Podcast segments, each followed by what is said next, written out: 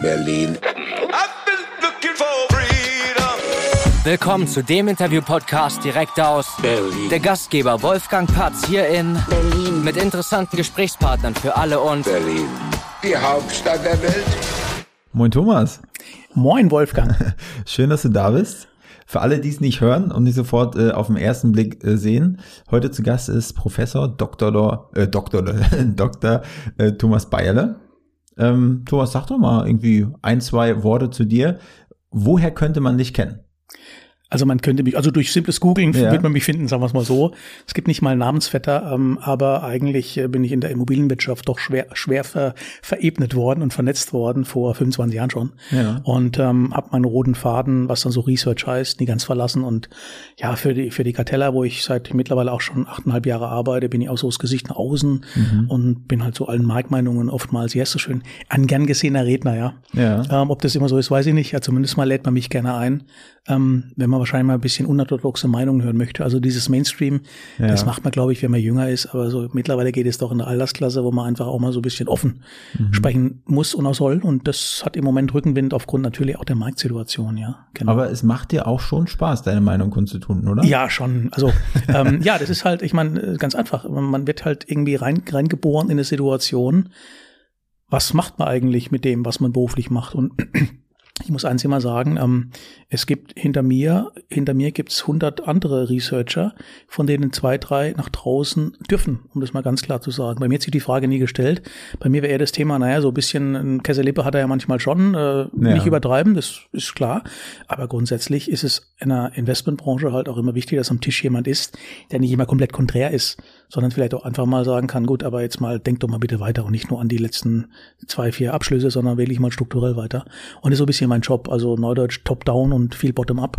Und wenn man das so darstellen kann, dann ist es spannend. Und in dem Kontext, was mir als Professor auch vorgestellt, ich habe ja noch eine Professur in Biberach und da merke ich halt, und das ist vielleicht ein großes Geheimnis auch, ich erfahre mehr von meinen Studenten übers Leben, als ich denen geben kann. Fachlich, okay, bin ich sicherlich so, ne, so ein, ähm, bisschen besser.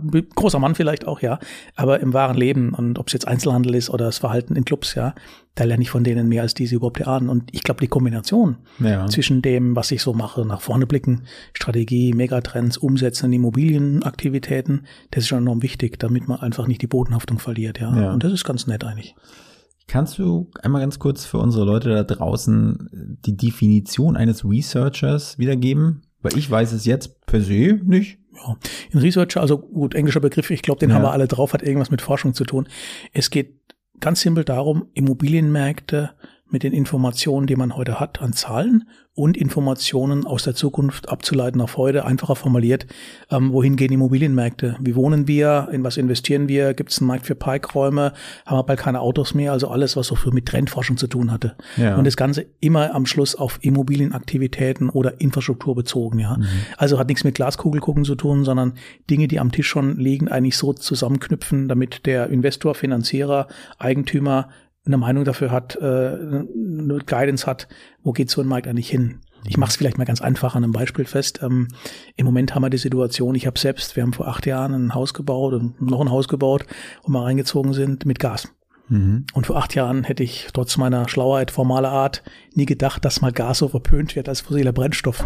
Denn ich wurde ja immer sozialisiert durch fossile Brennstoffe im Keller. 70er Jahre ist böse. Gas war ja gut. Aber Jetzt weißt du, wo es hinausläuft. Im Moment ist die äh, Wärmepumpe gut Ja. und Gas relativ schwierig. So also einfacher formuliert, äh, in immer kürzeren Abständen kommen neue Informationen an den Immobilienmarkt.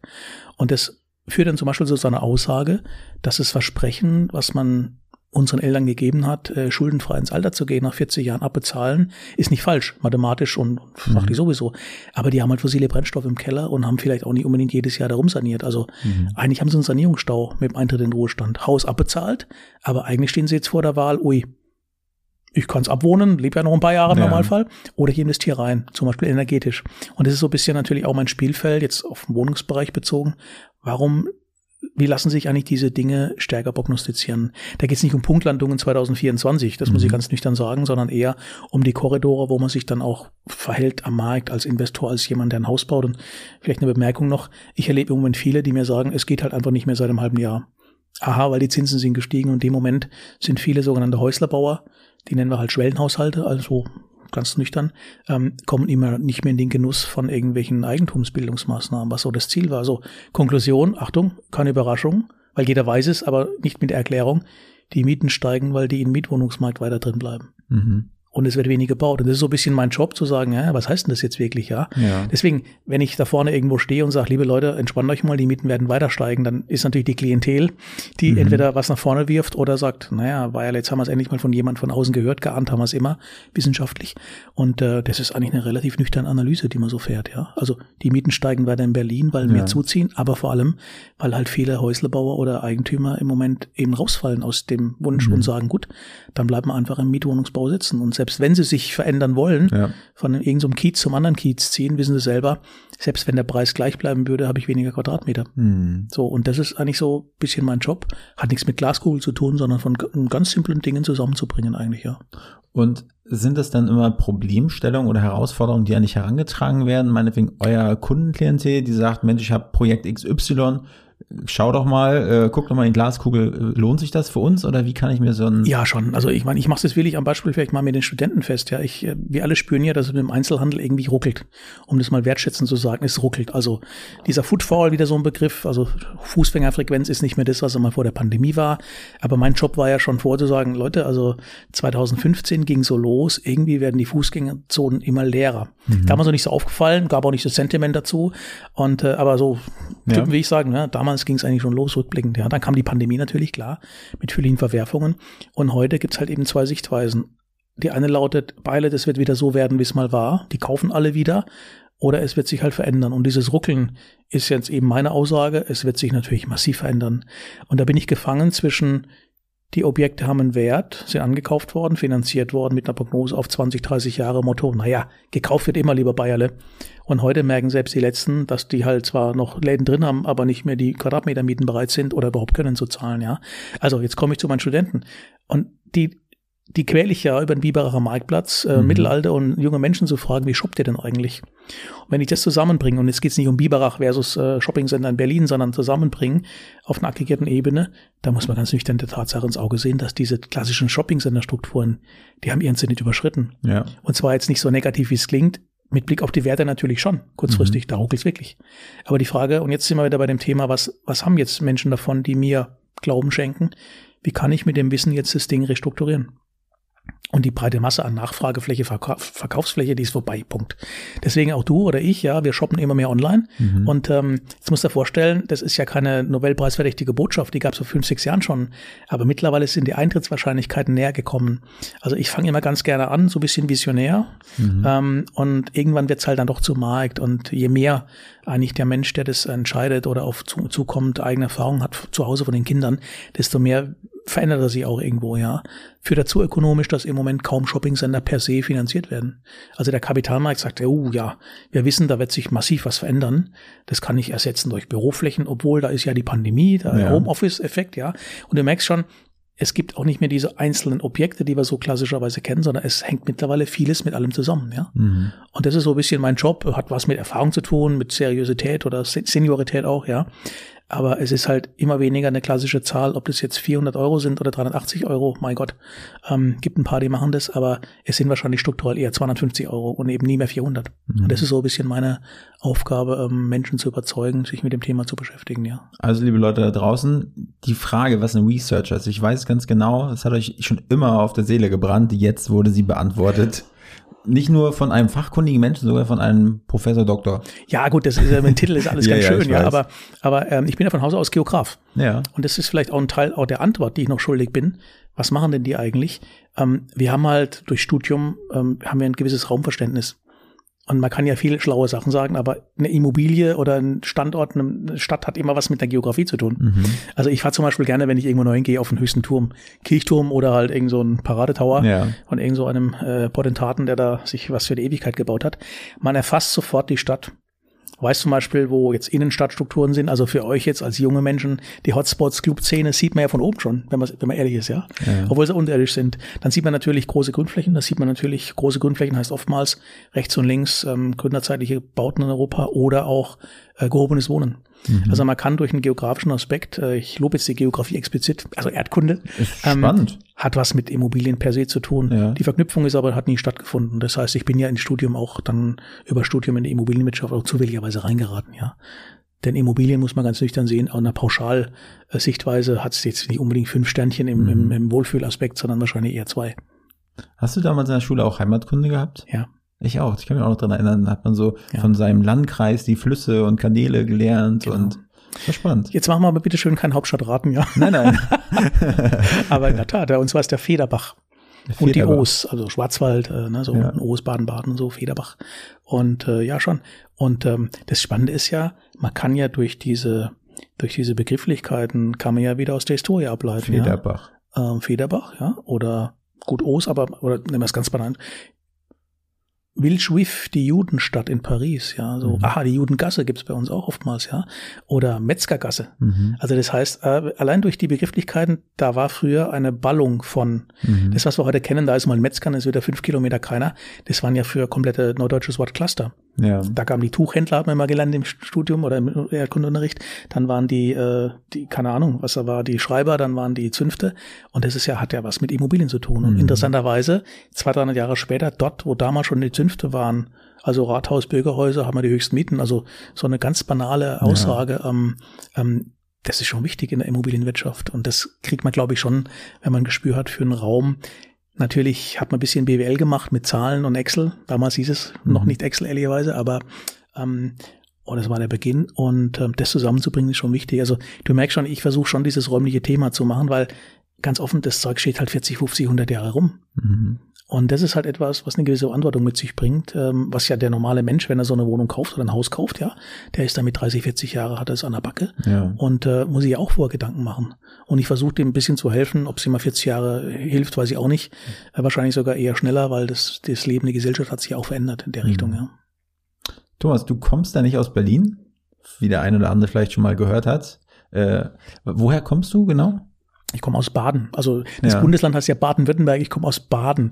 Bin geboren in Karlsruhe. Ja. Äh, hört man vielleicht ab und zu. Norddeutsche hören es manchmal mit diesem, gut, schnell sprechen tue ich eh, aber mit diesem süddeutschen Singsang irgendwo, sagen die zumindest mal. Mhm. Bin jetzt allerdings ehrlicherweise schon die Hälfte, über die Hälfte meiner Lebenszeit in, in Frankfurt Rhein-Main. Also Ja. von daher, aber das ist so meine, meine Wurzel, also so ein badischer kleiner Junge, Mhm. der in einem Vorort äh, groß geworden ist, ja. In den 60er, 70ern. Okay, beruflich treibt es dich doch aber das ein oder andere Mal nach Berlin. Klar. Also man muss es ganz, glaube ich, ganz nüchtern sehen. Und äh, ich bin ja bei Podcasts immer mutig, weil es sitzen keine Menschen außen herum, die was schmeißen können. Ja. Ja. Und Berlin ist natürlich, man hat wahrscheinlich früher gesagt Goldgräberstadt, das ist ja negativ, aber hat ein Bild erzeugt. Und heute ist es eigentlich eine Goldgräberstadt 2.0. Aber nicht, weil jetzt hier alles zu Tode gebaut wird. Das ist ja genau nicht der Fall, sondern, komme ich wieder zu meiner Aussage, ähm, dadurch, dass wenig passiert, steigen die Preise, weil wir zuziehen. Ganz naive äh, Variable gibt's Mhm. oder Funktionen gibt's noch ein paar mehr Inhalte. Aber, ähm, und deswegen ist es für die Immobilienwirtschaft per se einfach von Interesse. Und da müsst ihr euch halt ein bisschen frei machen. Ähm, ihr- wollt ja immer so werden wie London und Paris, genannt werden als Global Capital. Ich überspitze jetzt ein bisschen. Und überraschenderweise hat London, Paris und was weiß ich, selbst Brüssel viel höhere Quadratmeter mieten, ja. Und ich ziehe mich nicht zurück zum Thema, kann man nicht vergleichen, Bayerle Hausmann versus äh, Prenzlauer Berg. Muss man auch nicht. Aber wenn ich mir die Preise anschaue, ist das Potenzial, was Berlin hat, einfach wahnsinnig groß. Mhm. Das ist, und da gibt's halt einen Spruch, vor jeder Investition schwirrt immer eine Spekulation. Deswegen werden wir Immobilienmenschen immer so als Spekulanten bezeichnet. Das ist jetzt für uns gar nicht mal so ein negativer Begriff wie für die Allgemeinheit. Das heißt, es wird spekuliert, bevor ich investiere, dass die Mieten, nehmen wir einfach mal die Mieten raus, in Berlin weiter steigen. Weil halt nichts gebaut wird.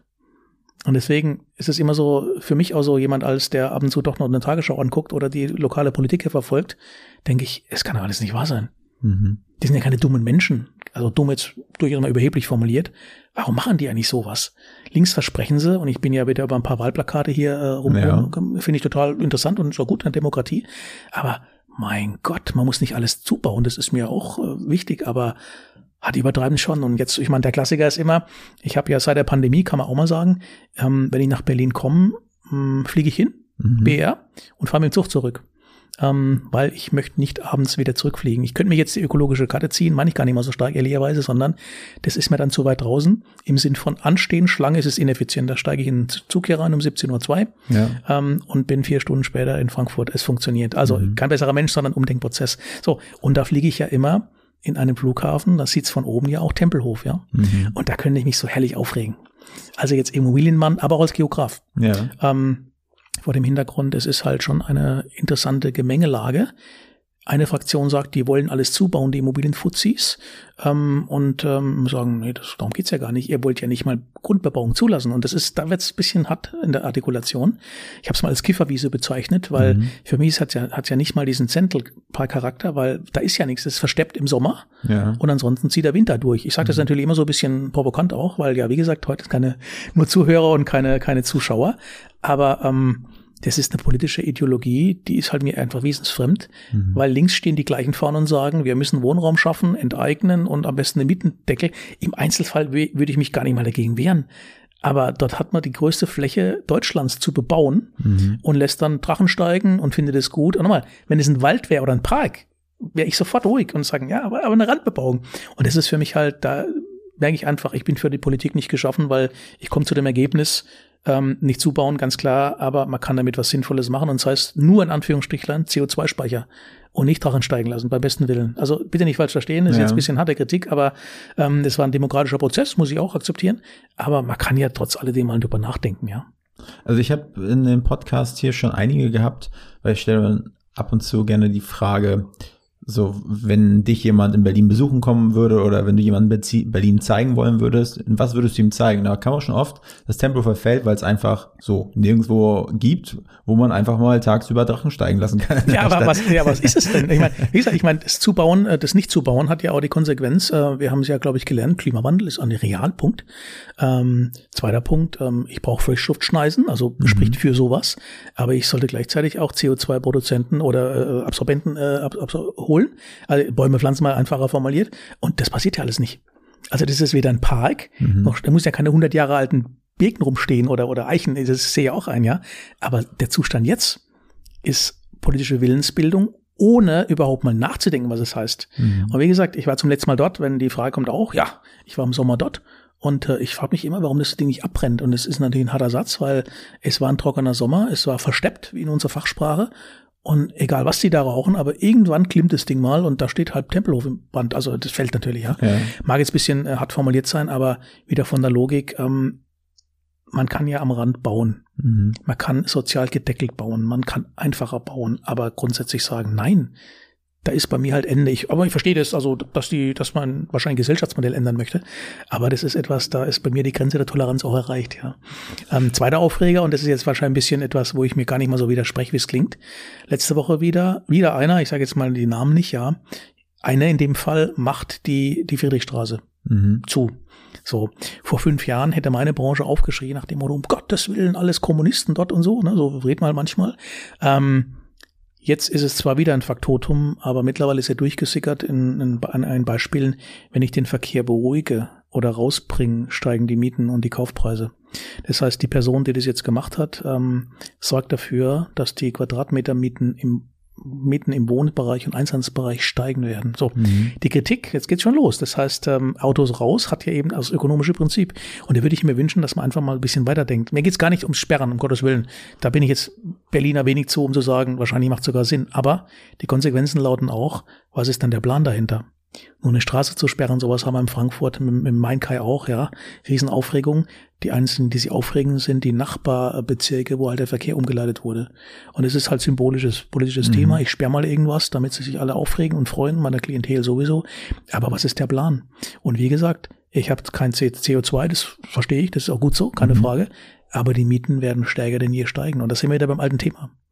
Und das möchte ich aber bitte in der Diskussion Sowas muss man einfach mal berücksichtigen. Nicht sagen, jetzt mache ich mal. In dem Fall habe ich mich ja auch fast schon gefreut, dass die regierende Bürgermeisterin dann ihre Kollegin von einer anderen Partei gemeint hat, nur ja, war ja wohl eine singuläre Entscheidung und nicht abgestimmt. Also man merkt schon, dass es da unabhängig von parteipolitischen Farben natürlich schon auch ruckelt innerhalb dem Gebälk äh, Berlins. Aber Berlin ist ehrlicherweise auch überall. Und das muss man immer betonen. Ihr seid natürlich in Berlin ein bisschen äh, als auf dem auf dem Präsentierteller äh, von wegen von wegen äh, man man man macht's kommunikativ ein bisschen stärker als in Hamburg vielleicht oder München. Aber die Probleme sind über die gleichen. Und deswegen komme ich wahrscheinlich auch mit ein paar Allgemeinplätzen. Sorgt für weniger Verkehr in Innenstädten. Das ist richtig, aber mit dem Plan bitte. Ähm, und sorgt vor allem für Frischluftschneisen und vor allem für CO2-Absorbenten. Also mit anderen Worten, nicht alle alles zubauen. Äh, man kann vielleicht auch einen künstlichen See anlegen und ein bisschen Bebauung zulassen. Vor allem ein Park ist immer besser als eine Betonwüste aus den 70ern, keine Frage. Und das eigentlich zu vermitteln, da bin ich naiv als Mensch, das kann doch nicht so schwer sein.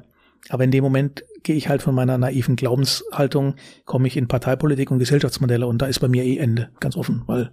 Wie funktioniert eigentlich eine Frischluftschneise? Wenn ich mir jetzt vorstelle, in Friedrichshain, wo ich wohne, am hm. Ostkreuz, muss jetzt irgendwie genügend Raum zwischen Häusern sein, sodass die dreckige Luft von der Hauptstraße da durchziehen kann? Oder was bedeutet Nicht die das? dreckige, das ist vielleicht ein Nebeneffekt, sondern ähm, eher die kalte Luft nachts. Ja. Also das heißt, wir haben jetzt ja mittlerweile, je enger gebaut wird, desto, desto stärker heizt sich ja was mhm. auf. Das sind wir auch nicht an schullos frei.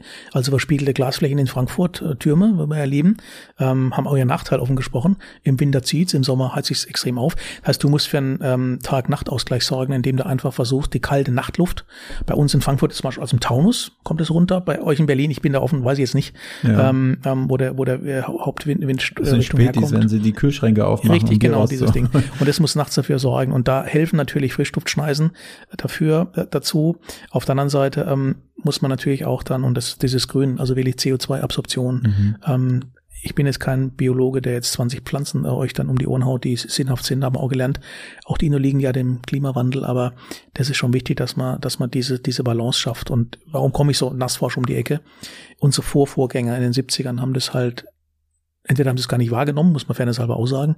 Die haben einfach nach dem besten Glauben, Wissen so gehandelt, indem mhm. ich halt Quartiere entwickle. Große Stadt in Berlin oder Neue Fahr in, in, in Bremen, also Großwohnsiedlungen, von denen wir heute um Gottes Willen sagen, nie mehr. Mhm. Aber damals war es eigentlich von Architektenseite, Stadtplanungsseite, Top of the Pop, urbane Verdichtung. Damals hieß es halt nicht Quartier, heute heißt es Mixed-Use-Quartier und innerhalb von ein paar Jahren halt erodiert, nennen wir es mal beim Namen, sozial erodiert oftmals, vom Preis sowieso.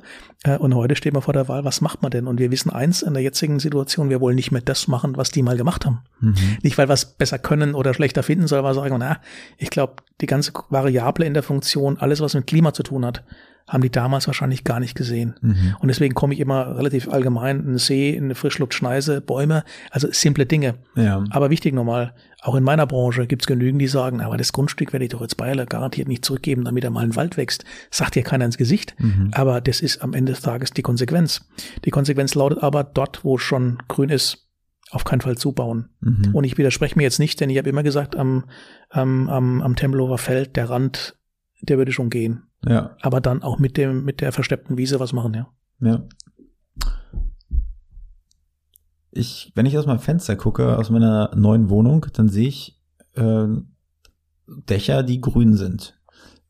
Hat das einen großen Effekt? Ja, klar. Ja?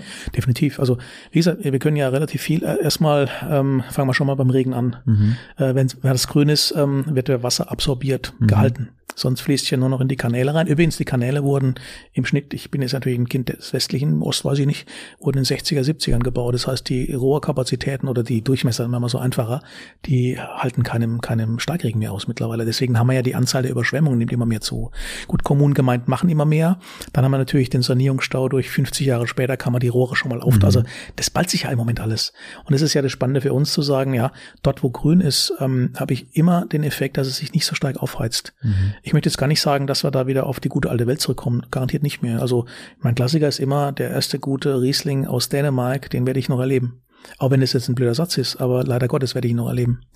Ähm, weil man halt einfach gewisse Sachen in der Form nicht mehr aufhalten kann. Man kann sie vielleicht noch versuchen zu kanalisieren oder in Bandbreite zu finden. Und das sind Dachbegrünungen enorm wichtig, weil sie vor allem aber das Wasser halten und natürlich auch Mikroklima äh, stärken. Und natürlich käme jetzt auch noch so ein Spruch mit Bienen und, und Blumen und ähm, Photosynthese, aber das sind die, die schönen Nebeneffekte dabei. Ja. Okay. Ich mein, anekdotisch, ich habe jetzt an diesem Weihnachten, also am letzten Weihnachten 22, habe ich allein vier verschiedene Honig bekommen von Investoren, mhm. drei davon aus dem Logistikbereich, die Bienen auf dem Dach haben. Cool. Also ich finde es immer als Marketing lustig, weil Logistikimmobilien, Dächer, aber du siehst das mittlerweile auch, selbst bei den beinharten Immobilienmenschen, ja. sinnhafte Dinge halt eben doch einsickern. Manchmal gezwungen, oftmals gezwungen, klar, durch Gesetz, finde ich auch gut so. Aber ähm, man merkt einfach so, ein, so, ein, so eine Veränderung vom Mindset irgendwo, mhm. dass die Immobilienwirtschaft oder der, der Mensch, der es nutzt, natürlich auch ganz andere Fragen mittlerweile stellt, ja. Frage ist aber, was ist dann noch bezahlbar? Und da geht's wieder los, ja. Da sind wir wieder bei der ökonomischen Spirale drin, ja. Aber grüne Dächer enorm wichtig. So, das Problem ist, einer wird ja zum Telefonhörer greifen, wenn wir jetzt beim Radio werden sagen, ja, was sagen Sie mal was zu den Solardächern? Da ist nichts grün, da geht schon los, ja. Mhm. So, was ist jetzt richtig? Ich würde beide gelten lassen, weil äh, Mainstream lautet Ener energieautark werden. Da hält ein Solar schon wieder wichtig. Die übernächste Stufe wären die Dachziegel, gibt's ja auch schon Solar, aber eigentlich sind begrünte Dächer in der Form ähm, wichtig. Nur nochmal, wo kommt dann die Energie her? Und da merkst du schon, es gibt leider Gottes in einer Welt, wo es Instagram und Twitter gibt, nur äh, nicht schwarz und weiß, es ist halt viel Grau dazwischen. Mhm. Und das Grau lautet ähm, über Bau Fortsch äh, Baufestsetzungen, Baunutzungsverordnungen, ja. Bei Neubau muss man Investoren, Eigentümer zwingen, das und das zu machen. Ähm, das gibt's aber seit 20, 30 Jahren schon. Mhm. Für Sickersteine beispielsweise, keine Bitumen mehr, ja. Der Prozess hat sich dynamisiert, es ist gut so. Manchmal zu stark, will ich auch ganz offen sagen, weil am Schluss ist immer die Frage, ich gehe ich in etwas rein, was so einen, so einen Montagsautocharakter hat. Also es kommt eine neue Technologie hoch, da machen wir das. Und dann funktioniert es vielleicht doch nicht irgendwo, Mhm. ja. Und das ist immer so ein bisschen Zurückhaltung am Markt, verstehe ich auch, aber in der Summe, natürlich müssen, sollten Dächer oder Garagendächer, gibt's ja immer noch, ja, äh, begrünt sein auf jeden Fall, ja. Also Thomas, ich merke schon, das Thema äh, Immobilienwirtschaft generell, äh, da, da bist du ja wie so ein Fisch im, im, im Wasser, ne? Das merkt man, da schwimmst du gerne und äh, du könntest wahrscheinlich, ich hätte wahrscheinlich jetzt nichts sagen müssen, du hättest immer noch drei Stunden weiter erzählen können. Das würde ich sagen, das, das ist was Gutes. Darf Aber- ich kurz frei, weil ich bin ja nicht umsonst Professor und du Ja. kannst dir nicht vorstellen, wie das ist während der Pandemie, wenn 70 Leute ihre Kachel zu haben. Ja. Und da wird man gezwungen, permanent zu reden. Und ja. keine Reaktion Ich krieg kriegt. das auch nicht mehr zurück, ja. Aber, Okay, aber, aber, aber, freut mich ja. aber ich, ich bin ja nicht so forsch und, und grätsche rein, sondern ich ne, lass dich aussprechen und denke mir jetzt so, okay, jetzt lassen wir einmal ganz kurz äh, fachliche Themen, fachliche Themen sein. Lassen wir kurz einmal auf Berlin eingehen. Was magst du persönlich an Berlin? Ich mag das Unfertige an der Stadt, ganz einfach. Ähm, unfertig und gar nicht mal so negativ, wie es vielleicht manche klingt. Es ist ja immer ein Prozess, äh, was Mhm. Städte erleben. Und ich kenne Berlin ja noch ehrlicherweise ähm, äh, ähm, vor Mauerfall. Ich bin dann also in der Tat noch im verblombten äh, Wagen Fulda Gerstungen. Verblombt. Verblombt wurden die damals noch, die ähm, deutschen Züge, westdeutschen Züge, Mhm. die nach Berlin sind, wurden verblombt in Fulda Gastungen, werde ich nie vergessen, und wurden dann am Zoo, kam er dann an. Danach gab's Frühstück bei der Eierschale dort. Und so kenne ich Berlin eigentlich seit Was die Eierschale? Jahren. Eierschale war ein, ein Lokal. Ah, das ja. glaube ich, heute noch ein Treptow. Okay. Ähm, und es war immer so, morgens um sechs kam der Zug an, abends um zehn wurde er verblombt. Ich kam da aus Karlsruhe, bin dahergefahren. Es gab da eine, eine junge Dame, Mhm. Der- deres Freiersfüße ich gefolgt bin, ja. Und ähm, Aber sie, ist sie immer noch an deiner Seite? Nein, nein, die ist schon, die war, das war dann auch äh, te- temporär irgendwo, aber man hat ja als junger Mensch macht man ja manchmal Sachen, die oh, kommt nicht dauern. Hast du da vor, vorab auch spekuliert, gedacht, ob sich das Investment lohnen könnte? Nee, nee, nee, um Gottes Willen, nein, nein, nein, das war, das war ganz anders im Prinzip. Äh, die Dame ist heute eine Ärztin und Ja. ist halt so. Nein, alles gut. Aber ähm, und so kam ich nach Berlin und wir wurden ja, das weißt du wahrscheinlich nicht, aber wir westdeutsche Jugendliche wurden ja durch den durch das Bundesland Baden-Württemberg, also jedes Bundesland, wurde man während der äh, Mauerzeit, wurde man ja quasi gebeten, gezwungen, einmal im Schülerleben nach Berlin zu fahren, um sich das mal anzuschauen. Mit einem Tag Ostberlin, ja. Und so kam ich dann als Schüler als dahin. Mich damals schon fasziniert. Ich meine, war natürlich eine andere Welt, klar. So Mauer von beiden Seiten mal zu sehen. Und, ähm, und dann, ähm, als es dann Mauerfall war, bin ich ja beruflich oft hergekommen. Also ich kenne auch den alten Tresor, ähm, die wie Disco hat man früher gesagt, heute sagt er wahrscheinlich Club, in Ja. der Leipziger Straße, da kenne ich noch, also schon daher. Ich komme immer gerne nach Berlin und, und das Spannende, man entdeckt halt immer permanent was Neues hier. Mhm. Ähm, als Bundesbürger rege ich mich fürchterlich auf, dass hier nichts gebacken wird. Also das ist ja furchtbar hier. Ja. Hab hier nur den Pass bestellt, also jammer ich natürlich mit angelesenem Wissen, ja. Mhm. Aber jetzt ernsthaft, ähm, ökonomisch ist Berlin natürlich ähm, jemand, der ähm, Nettozahler ist, also mit anderen Worten, ähm, le lebt, lebt von den Fördermitteln der restlichen Bundesländer. Dann ist es demokratisch so richtig, bitte nicht falsch verstehen. Aber und das ist so eine Spirale, die man hat. Berlin hat leider Gottes im Rest der Republik kein gutes Image, muss man Mhm. ganz deutlich sagen. Und jetzt kein blödes Bashing, sondern einfach, weil ähm, in den letzten sechs, sieben Jahren ist da irgendwas gekippt, gefühlt gekippt, Mhm. ja. Und ich werde jetzt nicht in die Spirale gehen, das ist alles verdammt, ich sage ja nur, dieses Kippen hat aber auch zur Folge, dass sich die Stadt gar nicht mehr so stark verändert, wie man es vielleicht dann noch erwarten sollte. Und das finde ich jetzt wieder schön und bedrohlich zugleich. Also das heißt, diese 90er Jahre waren brutal dynamisch und wie gesagt, da war ich auch so beruflich schon drin. Dann gab es so einen Stillstand und auf einmal, dann ging es wieder nach oben, aber seit sechs, sieben Jahren, ich frage mich nicht, woran es liegt, so seit 2015 würde ich mal sagen, irgendwas war da, ich habe es nie recherchiert, ob das jetzt Ja. Politik war oder Wetterwechsel. Auf jeden Fall, seitdem ist das Ding irgendwie in sich gefangen und tut sich schwer, da irgendwie eine Hauptstadt zu sein, ja. Vom Flughafen will ich jetzt gar nicht anfangen, ja. Alle so, so Stilblüten, die man treibt. Aber meine These ist ja immer, London ist nicht fertig gebaut, entwickelt sich, erfährt sich immer neu. Paris würde ich jetzt nicht so stark sehen, aber Berlin ist so ein Konglomerat, wo man einfach, einfach viel machen kann. Und das finde ich total klasse, ja. Wenn du hier bist, zum Beispiel heute für, einen für einen geschäftlichen Trip, mhm. ähm, Hast du da so, so ein paar, also mir geht es immer darum, der Community da draußen auch so ein paar äh, Tipps mitzugeben, äh, woran man vielleicht nicht denkt. So und vielleicht ein schönes Restaurant, wo, wo du sagst, okay, da, da gehe ich hin. Das ist ja auch spannend, von jemandem zu hören, der, der eigentlich nicht in Berlin lebt und dann das als Anlaufstelle sieht oder vielleicht eine nette Bar oder wenn du nach Berlin kommst, vielleicht auch mal einen Ausflug mit deiner Familie, falls das mal stattfinden sollte. Was würde, was zeigst du denen? Ja, Du hast ja auch schon ein bisschen Berlin-Erfahrung. Ja, ja, klar, um Gottes Willen. Also ich muss fairnesshalber sagen, wir waren, ähm, als es noch Air Berlin gab, ja. äh, waren wir also sicherlich ein, zwei Mal im Monat von Frankfurt, mhm. ähm, als die Kleine noch ganz klein war, äh, sind wir nach Berlin, also meine Frau geflogen, also das war genau vor der Schulzeit. Ich war überraschenderweise donnerstags, war das in Berlin beruflich und mhm. dann sind wir sonntags zurückgefahren mit dem Auto. Sie ist dann von Frankfurt geflogen. Ähm, war da mal so und da haben wir in Berlin jetzt die klassischen Tourisachen natürlich massiv entdeckt. Ähm, ich bin gerade im Literaturcafé in der Ulandstraße, mhm. äh, Fasanstraße, Ulandstraße, muss ich jetzt mhm. mal gucken, Literaturcafé. Ähm, wir haben unser Büro ja am Kanzlereck, ja. beziehungsweise jetzt im Upper West gegenüber.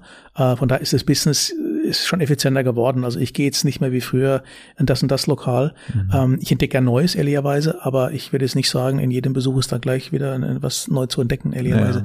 Der Nachteil ist, man hat halt doch eingefahrene Strukturen und wird effizienter. Das heißt, das, was für so drei Tage Berlin waren, ist heute ein Tag. Ja. Also ich werde jetzt von hier später, werde ich dann jetzt ähm, ähm, ja mit der S-Bahn Richtung Richtung Zoo fahren, mhm. ähm, gehe ein, zwei Stunden hoch ins Büro, arbeite dort was und fahre am Zug zurück, werde bis Hannover wahrscheinlich was arbeiten an Netflix, ja. Das ist eine ganz andere Art und Weise, ja. ja. Also ich komme in die Bezirke, um die Frage auch mal zu beantworten, in die Bezirke eher ganz selten. Wir haben ein Buch paar Sachen gemacht über Life Science, äh, mhm. kommt auch nach Buch raus. Ähm, riesiges Cluster an Life Science, äh, Gesundheitsimmobilien, so Wahnsinn, ja. Ansonsten ähm, waren die Ausflüge damals eher Richtung Potsdam und äh, die Erdbeerhöfe und was damals so ja. mit, mit kleinen Kindern. Ähm, aber deswegen, wie gesagt, ich bin da ganz offen. Ähm, ich war früher viel öfters in der Friedrichstraße, äh, als es, als ich es heute eigentlich mache, ja. Ein Punkt hat Berlin gehabt, und das ist noch wichtig. Ihr hattet den ersten oder zweiten oder dritten Uniqlo ähm, ja, Asiati also ja, ja Klamotten, mhm. asiatisches Brand, was wir in Frankfurt nicht haben. Ja. Ähm, da war ich am Anfang immer auf Wunsch meiner Töchter, bin ich am Uniqlo vorbei und habe dort mhm. eingekauft, ja. Also, weil es das nicht gab. Also von daher war ich auch so Shopping-Tourist, wenn man so sagen kann. Aber ist jetzt auch äh, ausgewachsen. Aber ähm, nee, die Stadt ist halt ähm, deswegen für mich so spannend und auch zerrissen mittlerweile, weil ich kenne halt Tegel und die 20 Minuten rein. Mhm. Und mit dem BR-Umzug hat sich mein geografisches Gefüge wirklich massiv verändert. Ich habe es vorhin gesagt, ich bin, also ich bin, glaube ich, einmal im Leben Taxi gefahren von BR, weil es nicht anders ging. Ansonsten sehr effizient angebunden. Ja. Äh, der Schwachsinn mit den Taxifahrern hin und raus versteht nur der, der ist, der Brandenburg verstehen. und Berlin. Ne? Genau, das, ja. sorry, ja. Aber ähm, ÖPNV ist gut ausgebildet, mhm. aus, also wirklich fantastisch, muss man echt sagen. Mittlerweile gibt es auch genügend Kassenautomaten im BR, mhm. damit man, wenn man so ein Touriflieger vor sich hat, nicht ja. drei Stunden warten muss. Aber ich jammer, ähm, meine ich gar nicht. Aber Tegel war ich seitdem nie mehr. Mhm. Oben der, der Bereich, der ganze Turmstraße runter, komme ich gar nicht mehr hin. Ja. Äh, das ist eigentlich schade auf der einen Seite. Ähm, ansonsten gibt es zum Beispiel ähm, den Pesto-Dealer hier in Berlin. Okay. Der Pesto-Dealer ist in der Goethestraße. Ähm, und äh, dort hole ich, wenn ich mit dem Zug fahre, heute nicht, ähm, bringe ich immer vom Pesto-Dealer frischen Pesto oder frisches Pesto ja. mit nach Hause. Also so Standard äh, Basilikum, Pinienkerne, Parmesan? Nee, spezielle, nee, spezielle eben Thai, Koriander, also gibt's spezielle Mischungen, mhm. könnt ihr mal googeln. Also ich habe jetzt da keine Insights drin, aber, aber Pesto-Dealer Berlin, da gehe ich ja. eigentlich immer hin. Nebendran ist ein schönes ähm, portugiesisches Lokal. Mhm. Ähm, Galau gibt's da und da kann man dann schon mal auch den Samstagmorgen verbringen, ja. Ich stelle mir so vor, Pesto-Dealer, der steht dann da vor der Straße mit seinem Mantel, macht die, und macht den Mantel ja. auf. Und das ist, glaube ich, wieder genau Berlin, weil ja, ja. Äh, ich glaube, in München, in Frankfurt wird es ein Pesto-Dealer. Das hat natürlich halt diesen Schnack und gerade Frankfurt mit Bahnhofsviertel Dealer, um Gottes Willen. München sowieso nicht, ja, Klischees, Klischees. Aber auch viele Schmieden und äh, also vom, vom Namen her, Manufakturen. Das ist so ganz viele Namensspiele, was so ein bisschen die Korrekt. Bodenständigkeit und Handwerklichkeit Korrekt. Ähm, Richtig, genau. widerspiegeln soll. Genau, ne? ja. Nee, und auf der anderen Seite, ich meine, ähm, ich habe in meinem Umfeld, und das ist, glaube ich, auch nochmal wichtig, ich mache immer so meinen Spruch, wer ist denn hier noch ein Eingeborener? Mhm. Und die Anzahl der Eingeborenen hat massiv abgenommen. Also man merkt langsam schon, also ich jetzt, dass Berlin halt eben doch ein riesiger Zuzugsmarkt ist für alle möglichen Menschen. Ähm, aber so richtig eingeborene Berliner, ich kenne die Jenny noch aus, also alte Freundin meiner Frau äh, Zehlendorf, ja, ja, die hatte auch die Schnauze Und ähm, ansonsten ist mein Umfeld sowohl beruflich als auch so halb privat sind alles Zugezogene in dem Sinn. Also ich will es gar nicht bejammern, ich sage einfach nur so diese, also Zille ne, und so, was man manchmal als Bild vor sich hat, hat sich komplett gewandelt. Also das ist ein Zeichen von der Dynamik Wenn von du der Stadt. mal Eingeborene so in ihrer natürlichen Umgebung sehen willst und auch ihre, ihre Paarungsrufe und so weiter mitkriegen willst, dann geh mal zum Eisbärenspiel. Eisbären Berlin, Eishockeymannschaft. Da war ich letzte Woche das erste Mal in meinem Leben beim Eishockeyspiel und da würde ich sagen, sind wirklich äh, Urbuletten, wenn Guter du so Tipp, willst, kann ich guter mir Tipp. vorstellen. Da gibt's also eine richtig geile Stimmung. Da wird bei, bei jedem Tor, was gescho geschossen wird, ich weiß nicht, ob man das auch Schießen nennt, mit, Wahrscheinlich so. also da ist einfach eine Wahnsinnsstimmung und wenn du dann mal so links und rechts zuhörst bei den Gesprächen, die die anderen so haben, würde ich schon sagen, die Berlinern irgendwie alle. Ja. Finde ich gut, also danke für den Tipp. Ähm, ich nehme leider Gottes, Gott sei Dank in der Sichtweise, nehme ich eigentlich viel mehr Politiker mittlerweile wahr. Das hing auch mit dem Reiseverhalten zusammen. Also Ja. es, ich bin ja im Zeitalter groß geworden, das sind ja die aus Bonn immer eingeflogen und wieder abends zurück. Ähm, man hat viel ähm, Umfeld, Regierung, Regierungsmitarbeiter in Pendlerzügen Mhm. und das sieht man mittlerweile. Ähm, das ist etwas, das ist sonst in keiner Stadt so. Klar, es ist die Regierung hier, ist mir schon Ja. bewusst. Aber in dem Bereich muss ich echt sagen, Mensch, das ist schon, also schon ein Riesenmagnet geworden. Aber diese Pendlergeschichten, äh, da, also ich zum Beispiel eine Kollegin wohnt jahrelang, wohnt die jetzt in Leipzig und pendelt jeden zweiten Tag hierher. Mhm. Und das ist für mich von meiner Mental Map, obwohl ich Geograf bin, war das halt ganz weit weg, aber die kommt damit zurecht und dank der Homeoffice-Offensive Ja. nach der Pandemie ist es überhaupt kein Problem mehr. Das heißt, Berlin hat den Aktionsradius natürlich massiv verändert irgendwo. Letzte Bemerkung. Was ich auch gemacht habe, äh, wenn man nach Berlin fliegt, meistens im Sommer, äh, setzt man sich immer links hin, wie es so schön heißt, und sieht dann die Tesla-Fabrik oder sieht sie immer noch, ähm, Grünheide draußen. Da macht er ja den Schlenker oder oftmals den Schlenker und da kommt man wunderbar sehen, wie die Tesla-Fabrik ähm, gebaut wurde Ja. von Herrn Musk, ja. Also von daher immer so Dinge, die ganz nett. Ähm, beruflich, ähm, halb privat bin ich ab und zu im Hotel der Rom, Ja. ein bisschen Werbung machen. Also Ja. das ist dann das, wo man Schönes dann sagen, Hotel, ja. super Hotel, vor allem die Dachterrasse im Sommer. Ähm, und da sieht man zum Beispiel viele Promis. Hotel de Rom. Ja, Okay. okay. wirklich viele Promis. Letzt saß äh, Dings hinter mir. Also ehrlicherweise, ich muss zugeben, ich kam nur, die Kollegin hat drauf, die wurde ganz verzückt auf einmal, sei was los. Sag, da sitzt doch hier der aus, der aus Erfurt hier, der Cello, Cluedo. Wer? Also Clouseau. Clouseau, Entschuldigung, Clouseau sitzt dort. Cluedo. Ja, ah, ja, Cluedo, Gott. Clouseau, ja. Clouseau. Und dann, Achtung, überraschend, tusch, tusch, kam sogar ein, ein Mensch aus äh, USA, der Autos hier um die Ecke baut, vorbeigehuscht. Ähm, ich habe den Musk noch nie gesehen, Ja. ähm, aber es war auch ein sehr schnelles Erlebnis, weil der ist, der ist nicht so groß, habe ich dann festgestellt, aber äh, jetzt nicht so sehr Werbung fürs Hotel Teppich. Porsche ist er. Bitte? Ein Teppich Porsche sagt man ja auch, aber er ist ein Äh, Teppich ja, Tesla. er hat dann in der Tat, also der hat auch Begleitschutz gehabt und so, oder richtig und so, und haben dann so mit dem Concierge, der natürlich auch nichts gesagt hat, äh, dann hat er gesagt, aber jetzt mal unter uns, ja, der riesen Eskorte mit Schwarzen und, äh, und so, die, wie sagt man dazu, äh, diese ähm, motorisierten Poliz Polizei, Ja. diese weißen Mäuse hat man früher gesagt, ja. Äh, ich sage, meine Steuergelder so ein bisschen, ne? Ja. Sagt er, nee, nee, heute ist er auf, äh, heute ist die Person, er hat den Namen nicht gesagt, Einladung des Landes äh, Berlin oder Brandenburg hier. Mhm. Deswegen hat er den, den Dings da und so. Also, was ich damit sagen möchte, man sieht in Berlin eigentlich wahnsinnig viele Prominente, finde ich immer, ja. Ja. In München ist es nicht so und in Frankfurt auch nicht, äh, wirklich. Aber Berlin ist schon ähm, da, doch. Ja, hat, hat was. Ich habe auch schon öfters äh, welche gesehen, aber es ist immer schön zu sehen, ne, dass die halt auch nur dieselbe Luft einatmen und auch mal auf Klo müssen. Klar, klar. Aber würdest du dich gerne mal privat mit dem Elon Musk unterhalten? Oder wäre wär das so eine Sache, boah, nee, gar keinen Bock? Nee, schon, schon. Also man, man sagt dem ja, ähm, also man sagt dem ja Autismus nach, Mhm. was immer das auch ist. Ich will jetzt gar nicht medizinisch bewerten, sondern wenn man eine Vision hat oder ein Ziel hat und setzt es gnadenlos um.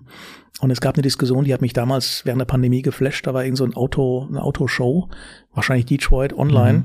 Da war der deutsche Vertreter von VW. Da war er und japanische von To- Toyota. Namen weiß ich nicht. Auf jeden Fall kam dann dieser nette Satz, der blieb mir ewig in Erinnerung. Der Deutsche sagt, naja, aber die Qualität von Tesla, das ist ja nicht das Niveau der Deutschen. Dann sagt der, der Musk, ja, wir bauen noch keine Autos. Deutscher Ingenieur, hat er immer genannt, deutscher Ingenieur. Wir bauen Mobilitätskonzepte. Weißt du, ich fliege zum Mond, ich habe einen Hyperloop, ich baue das Tesla-Modell und du baust Autos. Und das war, das war für mich spannend, vor allem war er noch drauf, und dann sagt er noch den Satz, und übrigens, wir haben auch die Infrastruktur schon zugeliefert gleich. Mhm. Da war natürlich Stimmung in der Bude und Ja. äh, deswegen allein der Typ ist schon charismatisch in dem Sinn und wahrscheinlich spielt es alle 30, 40 Jahre solche anderen Menschen hoch. Howard Hughes vor über 100 Jahren schon Ja. quasi, ja, oder, oder natürlich auch die ganzen Forts der Welt. Ähm, und das, den würde ich in die Kategorie reinbringen. Also ich würde ihm wahrscheinlich gar kein Smalltalk liefern, sondern zwei, drei Fragen stellen. Ähm, Kannst du mir mal eine zum Besten geben? Wenn du die spontan parat hast? Ja, was zum Beispiel, was zum Beispiel sein Schlüsselerlebnis in der Schule war. Mhm. Man entwickelt sich ja. Übrigens anekdotisch, ähm, um mal vom großen Musk auf den mittelgroßen Thomas abzulenken. Ja. Ich war in der Schule absolut schweigsam. Das erzählt meine Mutter an jedem Ja. Geburtstag, wenn ich da irgendwas erzähle, sagt, der Junge hat doch nie gesprochen. Also von daher würde ich den Mast zum Beispiel fragen, wie er eigentlich in der Schule sich da durchgewurschtelt hat. Ich habe seine Biografien so nie gelesen, das ist jetzt auch nicht meine Welt, aber ähm, und dann natürlich das ganze technische Zeugs, wie kommt man auf sowas? Mhm. Und von ihm stammt ja auch der Spruch, ähm, äh, ob er denn einen Harvard-Abschluss hat, sagt er, nee, aber die alle von Harvard arbeiten ja bei mir. Das sind so, Ja. das sind so Typen, die sowas mag ich irgendwo so. Ähm, vor allem wirkt's halt, als ist er halt jemand, der ist nicht gefangen in Gesetzeswerken, in, in Verordnungen irgendwo, im Guten wie im Schlechten allerdings. Ähm, und das sagt man Deutschland ja immer nach. Wir sind halt mittlerweile äh, gefesselt über alle Verordnungen, deswegen wäre sowas bei uns gar nicht möglich, ja. Auf der anderen Seite wieder Chapeau hier Berlin-Brandenburg. Es hat ja dann doch geklappt mit der Genehmigung, trotz Baufertigstellung ohne Genehmigung, muss man sozusagen, Ich ja. frage mich mal, was da so im Hintergrund alles so für Strippen gezogen werden mussten und wie das alles so ablief. Das wäre doch wahrscheinlich eine Netflix-Serie für sich. Ja, schon, wobei ich glaube, man muss sich das relativ nüchtern vorstellen am Schluss doch. Ähm, es wurden halt Arbeitsgruppen gebildet, die ähm, unter gewissen Maßgaben nach dem Motto geht nicht, gibt's nicht. Das Problem ist ja nicht bei uns die Gesetzeslage, sondern die Geschwindigkeit der Gesetzeslage. Ich glaube, ob das jetzt damals brandenburgischer Ministerpräsident war oder Berlin, äh, ähm, man muss dem Ding eine Priorisierung geben. Und ähm, was wir ja nicht sehen, ist, viele andere Projekte sind ja hinten angestellt worden. So, das geht Ja. ja. unter in so einem Jubel, was ja auch nicht unbedingt immer falsch ist, ja. Aber ähm, klar, vor allem ist es halt immer so dieses gegenseitige Buhlen. Ähm, noch eine Anekdote auch wieder. Mir hat dann ein Bekannter von mir hat sich dort beworben aus Berlin und dann haben die am Schluss die Frage gestellt, ob er denn Polnisch kann. Und dann gefragt, was, Polnisch? Und dann haben sie nur geschwiegen danach, ja, so, und dann hat es mal erzählt. Und jetzt stellst du dir mal vor, wo viele Menschen, die in Grünheide arbeiten, eigentlich wohnen. Nicht, Wo die Nicht herkommen. in Frankfurt. Ja, nicht in Brandenburg Ja. offensichtlich. Also ich sage das jetzt natürlich immer so ein bisschen, Ja. bisschen äh, Halbseiten fast schon, ja. Aber ähm, man darf nicht unterstellen, wenn es so ein großes Werk kommt, dass die jetzt der Supersteuerzahler die nächsten 100 Jahre Ja. sind. Und das ist, glaube ich, so dieses Thema, die Politik braucht Symbole und es war für mich, äh, also mehr als ein Symbol auf jeden Fall. Mhm. Ähm, aber die Politik hat's ja eigentlich dann versemmelt und die deutsche Politik zu sagen, was ist jetzt eigentlich elektroautomäßig jetzt in den nächsten fünf Jahren zu erwarten? Ähm, ist ja schon Treppenwitz, dass der so ein Ding hochzieht, während die in Wolfsburg oder in München, ich will ja überhaupt niemand jetzt äh, außen vor lassen, ähm, immer noch hadern mit alle möglichen, ja. Mhm. Und das finde ich halt, das finde ich aber wieder interessant, weil dem Moment passieren halt schon gewisse Dinge an dem Markt und deswegen schauen ja alle im Moment äh, zu dieser Struktur auf, wie sowas eben doch geht in Deutschland. Ja, haben sie die Schultern geklopft, wie toll das geht. Das geht alles. Mhm. Ich muss halt nur versuchen, den Prozess so zu steuern, dass dieses Zeitfaktor rausgeht. Das ist unfassbar. Unfassbar. Und das haben die halt im brandenburgischen Berliner, haben die wohl gut gemacht, ja. Da gab es ja auch ein paar Käfer, die aufgetaucht sind, aber irgendwie lief's dann, ja.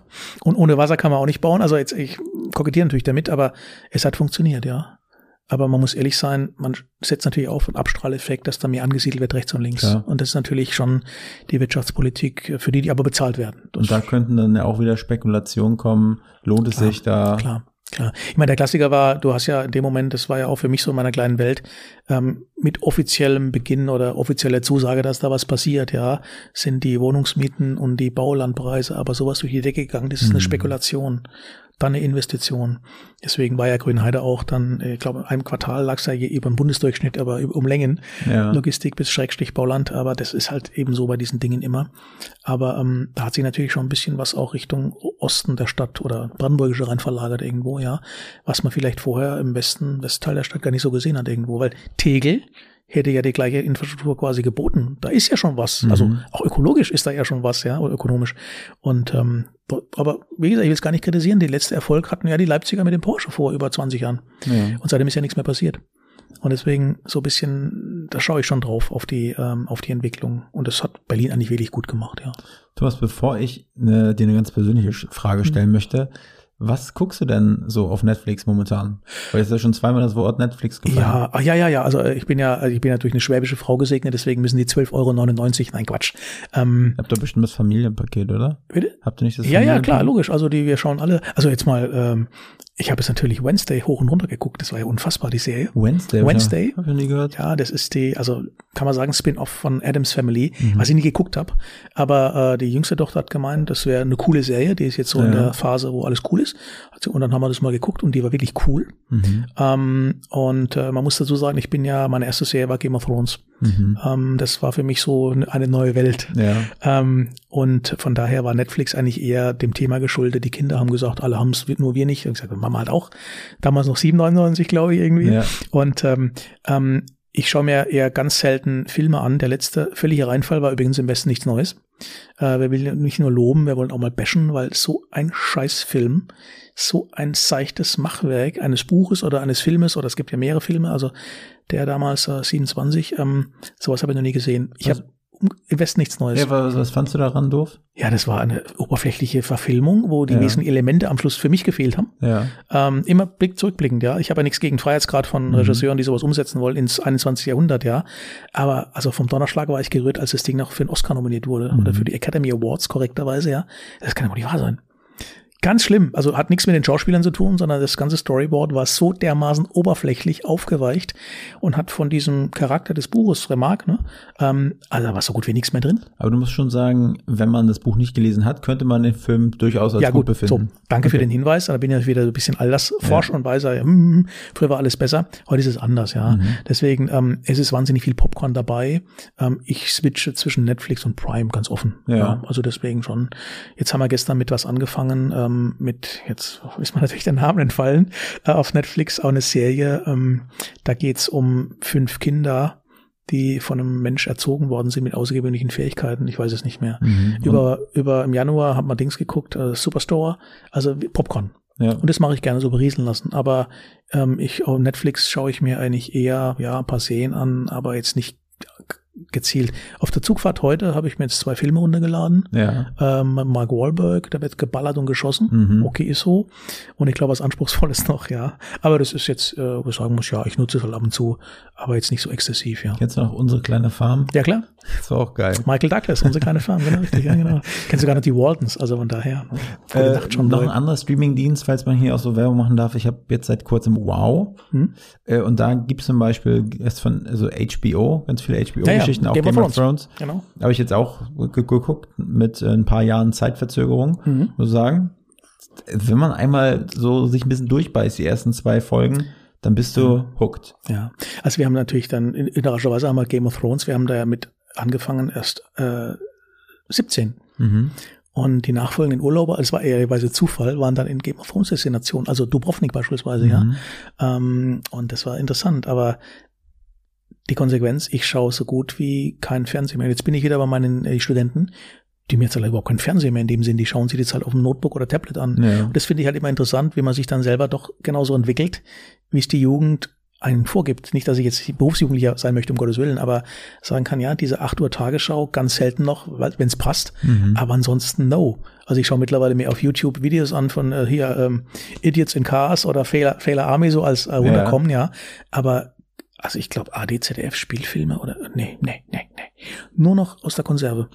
Und das ist halt wichtig, ähm, sowas zu sehen, was eigentlich so ein Streamingdienst dann für eine Folge hat. Emily in Paris, heißt der Film. Ich habe es nie geguckt. Ich, ich habe es mit meiner Freundin geschaut. Genau, als wir in Paris waren, da konntest du ja kaum durch Paris gehen, hast du nur irgendwelche Menschen gesehen. Ich habe es am Anfang gar nicht gerafft, was die da machen alle. Ja. Meine Tochter, oh, Emily, Emily, da Emily, da Emily. Äh, Emily Essen, Emily, ist unfassbar, ja. Also äh, wirklich? Ja, wirklich unfassbar. Ähm, und das Ganze wird natürlich durch Instagram natürlich noch äh, Ja. hochgeschaukelt irgendwo, ja. Ähm, das ebbt wieder ab, aber da hat natürlich so ein Medium wie Streaming natürlich eine ganz andere Macht. Und jetzt sind wir da beim Thema Immobilien, weil, muss ich doch einen Schlenker machen, Notting Hill, Mhm.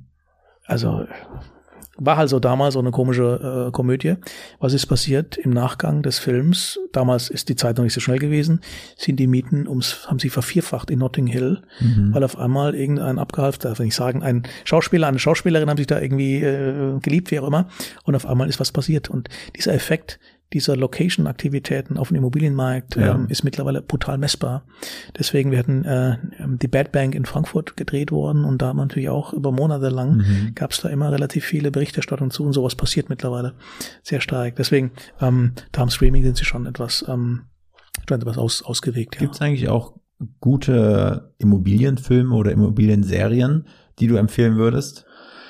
Boah, am Ende des Tages müsste jetzt mit den Klassiker kommen, von wegen am Schluss äh, sind immer irgendwelche Immobilienmakler die Mörder, was überhaupt nicht stimmt Ja. irgendwo, ja. Nee, ähm, spontan fällt man nichts ein. Ich habe ein, eins geschaut vor mhm. zwei, drei Jahren. Da ging es um zwei Jungs, die haben so einen Strukturvertrieb hochgezogen. Da geht's schon los. Ah ja, Name nicht, weiß man nicht mehr. Äh, Betongold. Betongold, danke, vielen genau. Dank. Betongold, genau richtig. Es lief in Netflix oder Prime, keine Ahnung. Ist das ja. realistisch, dass sowas? Das war ja definitiv. Also das war wirklich definitiv realistisch. Ansonsten ähm, sind wir Immobilienmenschen ja über Bauprojekte sichtbar, aber mhm. oder über Makler und sonst nichts. Das mehr gibt's ja anscheinend ja. nicht. Ja, gibt natürlich noch viel mehr. Nee, aber genau Betongold blieb mir in Erinnerung und natürlich ähm, ja, das ist dann allerdings eher Hollywood, ähm, The Big Short. Mhm. Wie es zur Finanzkrise kam, was ja auch mit Häusern zu tun hatte, mhm. damals in den USA, ja. Ähm, das sind aber so die einzigen beiden Immobilienfilme, die ich äh, wirklich dann auch dann empfehlen könnte, ehrlicherweise, ja. Thomas, was ich mal wirklich gerne hören würde jetzt von dir, hm? so ein bisschen Urschleim von dir. Du hast ja gesagt, kommst aus Baden. So, wie bist du denn, wie ist denn der kleine Thomas damals so aufgewachsen? Kannst du mal da so muss jetzt nicht äh, die nächste die nächste Stunde sein, aber Nein. vielleicht einen kurzen einen kurzen äh, ja, also völlig normal durchschnittlich. Also Kindergarten bei Nonnen, ja. Grundschule, Gymnasium im Ort. Ich übrigens auch bei Nonnen. Ja, ne? Mhm. War halt damals so, also mhm. irgendwie. Ne? Und ähm, wenn man die Bilder anschaut, ich hab, links war eine Nonne mhm. äh, und rechts war die Frau Fischer oder Fräulein Fischer vielleicht, eine, die hat einen Mini-Organ gehabt, sowas ist heute schon verdächtig kurz, ja. Aber daran erinnerst du dich? Ja, 70er Jahre, ja. also Anfang 70er, das war halt so eine ganz andere Zeit, alles wahrscheinlich viel bunter irgendwo. So, völlig normal, dann Stud äh, Gymnasium, dann Wehrpflicht, fünf, äh, 15 Monate, 18 Monate, weiß gar nicht mehr, mhm. Wehrpflicht. Ähm, ich habe während dem, während dem Wehrdienst habe ich parallel Bier ausgefahren ähm, ich war in so einer Wachkompanie, also Fahrer, habe mhm. einen Führerschein dort gemacht, den Zweitonner, also den LKW-Führerschein und war dann immer eine Woche in Dienst und eine Woche hatte ich frei. Und in Karlsruhe gab's, gibt's immer noch die Moninger Brauerei, die haben so einen Mitfahrer gesucht, so fürs Grobe, und da war ich halt dabei, also habe schon Geld verdient. Dann kam Zusage Uni Mannheim, ähm, Geografie BWL. Ja. Und erst dann kam ich eigentlich mit dem Thema Immobilien in Berührung, ähm, als äh, ein Herr Werner Plötz, mhm. die Plötz Immobilienführer damals aufgelegt hat und hat eigentlich zwei junge Männer gesucht, in dem Fall mich und Andreas Wellstein, heute bei der DK der Researcher. Wir sollten durch das Rhein-Neckar-Dreieck gehen und ähm, Wohnlagen kartieren nach Sternen, fünf Sterne, schöne Reiche und ein Stern Studenten und so. so. Mhm. Ähm, das war der Einstieg und dann hat sich verselbstständigt irgendwo, ja. Aber warst du stark verwurzelt mit, mit Karlsruhe? Du kommst mir so vor wie so ein Typ, der, dem, dem das eigentlich na, der schon heimatverbunden ist, aber ja. der sich aber auch überall wohlfühlen kann. Also mein, ähm, dieser, ähm, man muss vielleicht dazu sagen, meine Eltern haben nie Urlaub gemacht. Mhm. Das ist halt der, wahrscheinlich, also die sind nicht nach Spanien gefahren mit dem VW-Käfer, was damals wohl viel, angeblich viele gemacht haben. Von daher war was ich nicht gekannt habe, war jetzt auch nicht, dass ich es erstrebt habe. Aber im Studium durch die Exkursionen oder teilweise auch natürlich schon durch die Bundeswehr, äh, waren wir ja auch manchmal in exotischen Orten, ähm, da war schon auf einmal der Wunsch gereift, ui, es gibt noch mehr. Und es ist wie immer im wahren Leben am Schluss ist eine exponentielle Entwicklung. Mhm. Und es hat sich dann wirklich Bahn gebrochen, wie es so schön heißt, äh, damals ähm, während dem Studium. Habt ihr auch meine Frau dann kennengelernt, in Toulon, Exkursion nach Frankreich, die Camargue. Hast also, du sie kennengelernt? Ja, ja, oder sie mich, je nachdem, wie man ja. sieht, ja. Und ähm, die hat auch Geografie studiert und, und BWL. Und dann hat sich es einfach so ergeben, ja. Aber ich hatte nie ein Problem, irgendwo geografisch loszulassen. Also ja. ähm, ich war dann noch, ist auch so eine Anekdote, ich war natürlich, da ist ein Ort war, ein Dorf, Blasmusik, ja. Mhm. Muss man sich entscheiden, Blasmusik, Gesangsverein. Die Frage hat sich nicht gestellt, Fußball oder Handball, also Fußball. Und ähm, habe dann noch im Grundstudium, bin ich freitags immer nach Hause gefahren, habe bei der Blasmusik mitgemacht. Mhm. Und irgendwann war das halt auch vorbei. Das heißt, ich habe dann wirklich komplett alles abgebrochen also nicht familiär, sondern rein strukturell, wie es so schön heißt.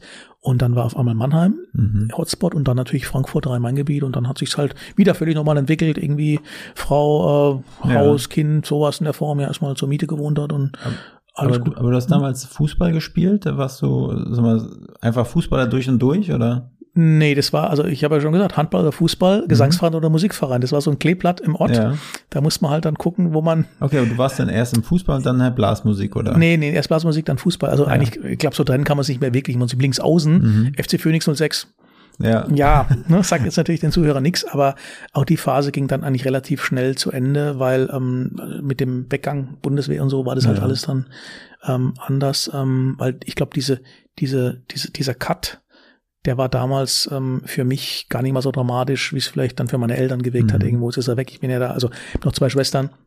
älteste Sohn und wenn man so aus dem traditionellen Umfeld kommt, dann Ja. ist der älteste Sohn halt auch ehrlicherweise manchmal auch so der Prinz, ja, muss man ganz deutlich sagen, zumindest mal was die Großeltern betrifft, ja. Und also mein Großvater hat damals hier gejammert, dass ich dann weg bin aus dem Verein quasi so, diese traditionellen Geschichten. Gut, er war ja auch im Krieg nur und so, aber ähm, nee, und deswegen heute meine Kinder, die haben wir von Anfang an mitgeschleppt, äh, also waren sie, Ja. ich glaube, in der ersten Reise mit sechs Wochen an Achensee. Ähm, die kennen nur, dass wir quasi uns äh, vor Ort bewegen. Aber wichtig, dafür sind wir aber auch an irgendwie Feiertagen, Geburtstagen immer zu Hause in dem Sinn. Aber ich werde da nie mehr zurückgehen in der Form und Weise, weil, also selbst nicht als Rentner. Weil Arbeit hätte ich dort keine, wenn man es mal so sieht, ja. Ja. durch meinen Job. Und das ist auch nicht schlimm so. Ganz Eine Frage, die ich nicht, die ich unbedingt noch stellen will. Kannst du noch Blasinstrument spielen? Ähm, meine Tochter hat dann, als es dann im Gymnasium losging, musste sie ja ein Blas, also musste sie ja Instrument lernen, hat sich dann für die Klarinette entschieden und mich sehr gefreut. Schönes Instrument. Und dann habe ich in der Tat meine Klarinette, also sie hat eine Leihklarinette bekommen, meine lag noch auf dem Dachboden, war völlig verzogen. Und dann, also ich krieg noch ein paar Töne raus, ja. Also Ja. ich, äh, ja, so einen leichten Marsch kann ich noch mitmachen, aber es hat ja auch was mit der Mundtechnik zu tun. Und Ja. ähm, ähm, ja, also man wird es aber sofort hören, dass der Junge 40 Jahre raus ist, ja. Aber die Bundeswehrzeit, also ich meine, ich war Mhm. auch noch bei der Bundeswehr, ich war noch einer von den letzten so Pflichtbundis. Mhm. Äh, ich muss sagen, wenn ich, wenn ich meine Zeit dort anschaue, ich war immer einer, der, der, ich konnte nicht gut folgen. Also ich konnte nur gut folgen, wenn ich selber auch für sinnvoll erachtet habe. Und wenn ich da irgendwie so, so ein Machtgehabe von denen mitbekommen habe, dann habe ich es immer hinterfragt und das mochten die nicht so. Wie warst du so als Bundi? Also aus, nach außen hin war ich ein ganz brutaler Effizienzmensch, weil ähm, äh, das, ich habe quasi durch Studium, äh, durch Wehrpflicht versus Zivildienst, konnte ich mein Studium eher beginnen. Also das war eine rein ökonomische, rationale Entscheidung. So, was dann kam, ähm, habe ich auf mich zukommen lassen. Ähm, ich bin halt mitgeschwommen, ganz einfach. Ja. Man merkt ja sofort, wenn man aneckt, dann ist es doof und will Mhm. Vaters nach Hause, dann ist man, schwimmt man eher mit. Der Vorteil, und deswegen, wie gesagt, ist jetzt blöd, was ich sage, aber ich kann es jedem nur ans Herz legen. Und es hat jetzt nichts mit irgendwelchen Menschen totschießen, so, ja, sondern ich habe einen LKW-Führerschein dort gemacht, hat quasi die Hälfte meines Studiums mich finanziert, Ja. ähm, weil die sind alle immer umgezogen, haben einen gebraucht, der damals oder fahren konnte und vor allem, und jetzt wird's interessant, das merkt man aber erst rückblickend. Man kommt aus einem behüteten Elternhaus als Abiturient auf eine Acht-Mann-Stube. Und wenn man das soziale Gefüge sich anschaut, dann war das ganz ehrlich und selbstkritisch das letzte Mal, wo ich mit Menschen zusammengekommen bin auf engstem Raum, das kam danach nie mehr vor. ja. Das klingt jetzt wahrscheinlich ganz komisch. Aber da war auf der Stube, da waren, heute wird man sagen, da waren Assi, da waren zwei normale Jungs auf dem Dorf, die keine Ahnung was gemacht haben, da waren zwei Abiturienten und ein ewiger Student oder ewiger, Mhm. was weiß ich da. Also, das heißt, diese soziale Durchmischung, ich will das gar nicht verklären, aber ich sage ja gesagt, rückblickend ist es mir bewusst geworden, das war zum letzten Mal, wo man sich aus einer, heute sagt man Bubble, wo man entfernt wurde. Ähm, so, dieses Krieg und dieses, das hat sich natürlich damals ganz anders dargestellt. Ich meine, Kalter Krieg war was anderes als jetzt heute natürlich Ukraine sicherlich. Aber, ähm, aber das war für mich dann nochmal rückblickend irgendwie, mit dem Studium war man dann nur noch unter seinesgleichen mehr oder weniger. Und Ja. heute, ganz ehrlich, ich frage mich auch manchmal so ein bisschen, bisschen hat mit meinen Kindern, wir bewegen uns nur noch in Sozialstrukturen. Mhm. Also eine Durchmischung gibt's ja nicht. Ich will jetzt nicht so väterlich klingen nach dem Motto, ja, früher war alles besser. Aber ähm, deswegen war die Absch Abschaffung von der Wehrpflicht, ja, Mhm. war für mich eigentlich schlimm. Aber nicht wegen Krieg und Pazifismus, sondern einfach die soziale Durchmischung fand nicht mehr statt. Mhm. Und das verkläre ich jetzt natürlich rückblickend, weil es ja immer länger zurückliegt, aber das ist doof. Gut, dass man heute vielleicht wieder eine Armee braucht, hat leider Gottes einen aktuellen Grund. Und deswegen will ich, aber ich ziehe immer so diese sozialtypologische Karte. Ganz ehrlich, wo sind wir mal mit, mit jemand unterwegs, den wir eigentlich gar nicht treffen würden? Eigentlich nie mehr. Und ich fand's total spannend. Ja, klar. Und vor allen Dingen ist es, ich beschreibe es mal wie ein großer Männerspielplatz. Alle waren Ja. so ein Alter, alle haben irgendwie Bock gehabt, abends Bier zu trinken und Und äh, dummes Zeug zu quatschen. Ich war also auch kurz danach, ich war glaube ich noch nicht so fit in meinem Leben wie damals. Wir Ja, jeden stimmt. Morgen 5.30 Uhr wecken, 5.45 Uhr, 5 Kilometer Lauf in Donau, Mhm. an, der, an, der, an, an Ulm an der Donau entlang. Wir nie vergessen, ja. Ähm, am Anfang war es schwierig, obwohl ich ja schon eh sportlich war, aber und am Schluss, das war schon cool, muss man echt sagen, ja. Ja, Doch, doch. Aber klingt wahrscheinlich verklärt für jemanden, der das aus heutiger Perspektive sieht, ja. ja. Oh, Oh gut, und dann hast du deine äh, jetzige Frau kennengelernt. genau. Und äh, war sie so der Reisemensch oder warst du der Reisemensch? Sie war durch ihre Eltern, also mein Schwiegervater war ähm, Geologe. Mhm. Der hat die auch immer mitgeschleppt, äh, ganz Europa und Pazifik und was, äh, ähm, ähm, Karibik und so. Ähm, also sie war dann, sie war da mir ein paar Jährchen voraus, müssen wir so zu sagen. Ja. Und interessanterweise anekdotisch erzählen wir immer gerne den Kindern. Die erste gemeinsame Reise als Backpacker ging nach Indonesien. Mhm. Und es war für mich natürlich auch sehr weit weg. Ähm, auch so mental weit weg. Und irgendwann habe ich mal den Satz gesagt, nach dem Motto, du hast mich ja wahrscheinlich bei diesen Reisen, die wir gemacht haben, also nur getestet die ganze Zeit, ob ich Beziehungsmaterial bin. Da hat sich natürlich totgelacht, hat sie gemeint, ja klar. so, also von daher haben die Reisen nicht nur die Bilder gemacht. Ähm, ich bedauere heute, wir schauen uns ja gerne natürlich auch die, die Sachen manchmal an. Damals gab es halt Dias, ja. Mhm. Das ist das, was mir völlig abgeht äh, war jetzt ja gerade in Neuseeland äh, meine Frau und hat dann natürlich alles komplett gestreamt und alle möglichen Sachen. Von meinem ersten Indonesien-Medan-Aufenthalt ja. gibt's glaube ich, drei verwackelte Dia, ja. Mhm. Sowas in der Form. Ähm, also von daher, nee, Reisen, und das ist immer mein Lieblingsspruch, ich kann noch nie doofer zurück. Ja. Und das ist irgendwie, obwohl man natürlich sich immer in gewissen Strukturen bewegt, das ist mir auch klar, aber ähm, ich verstehe auch Menschen, die eine Pauschalreise machen, 14 Tage, was weiß ich wohin, alles, alles d'accord.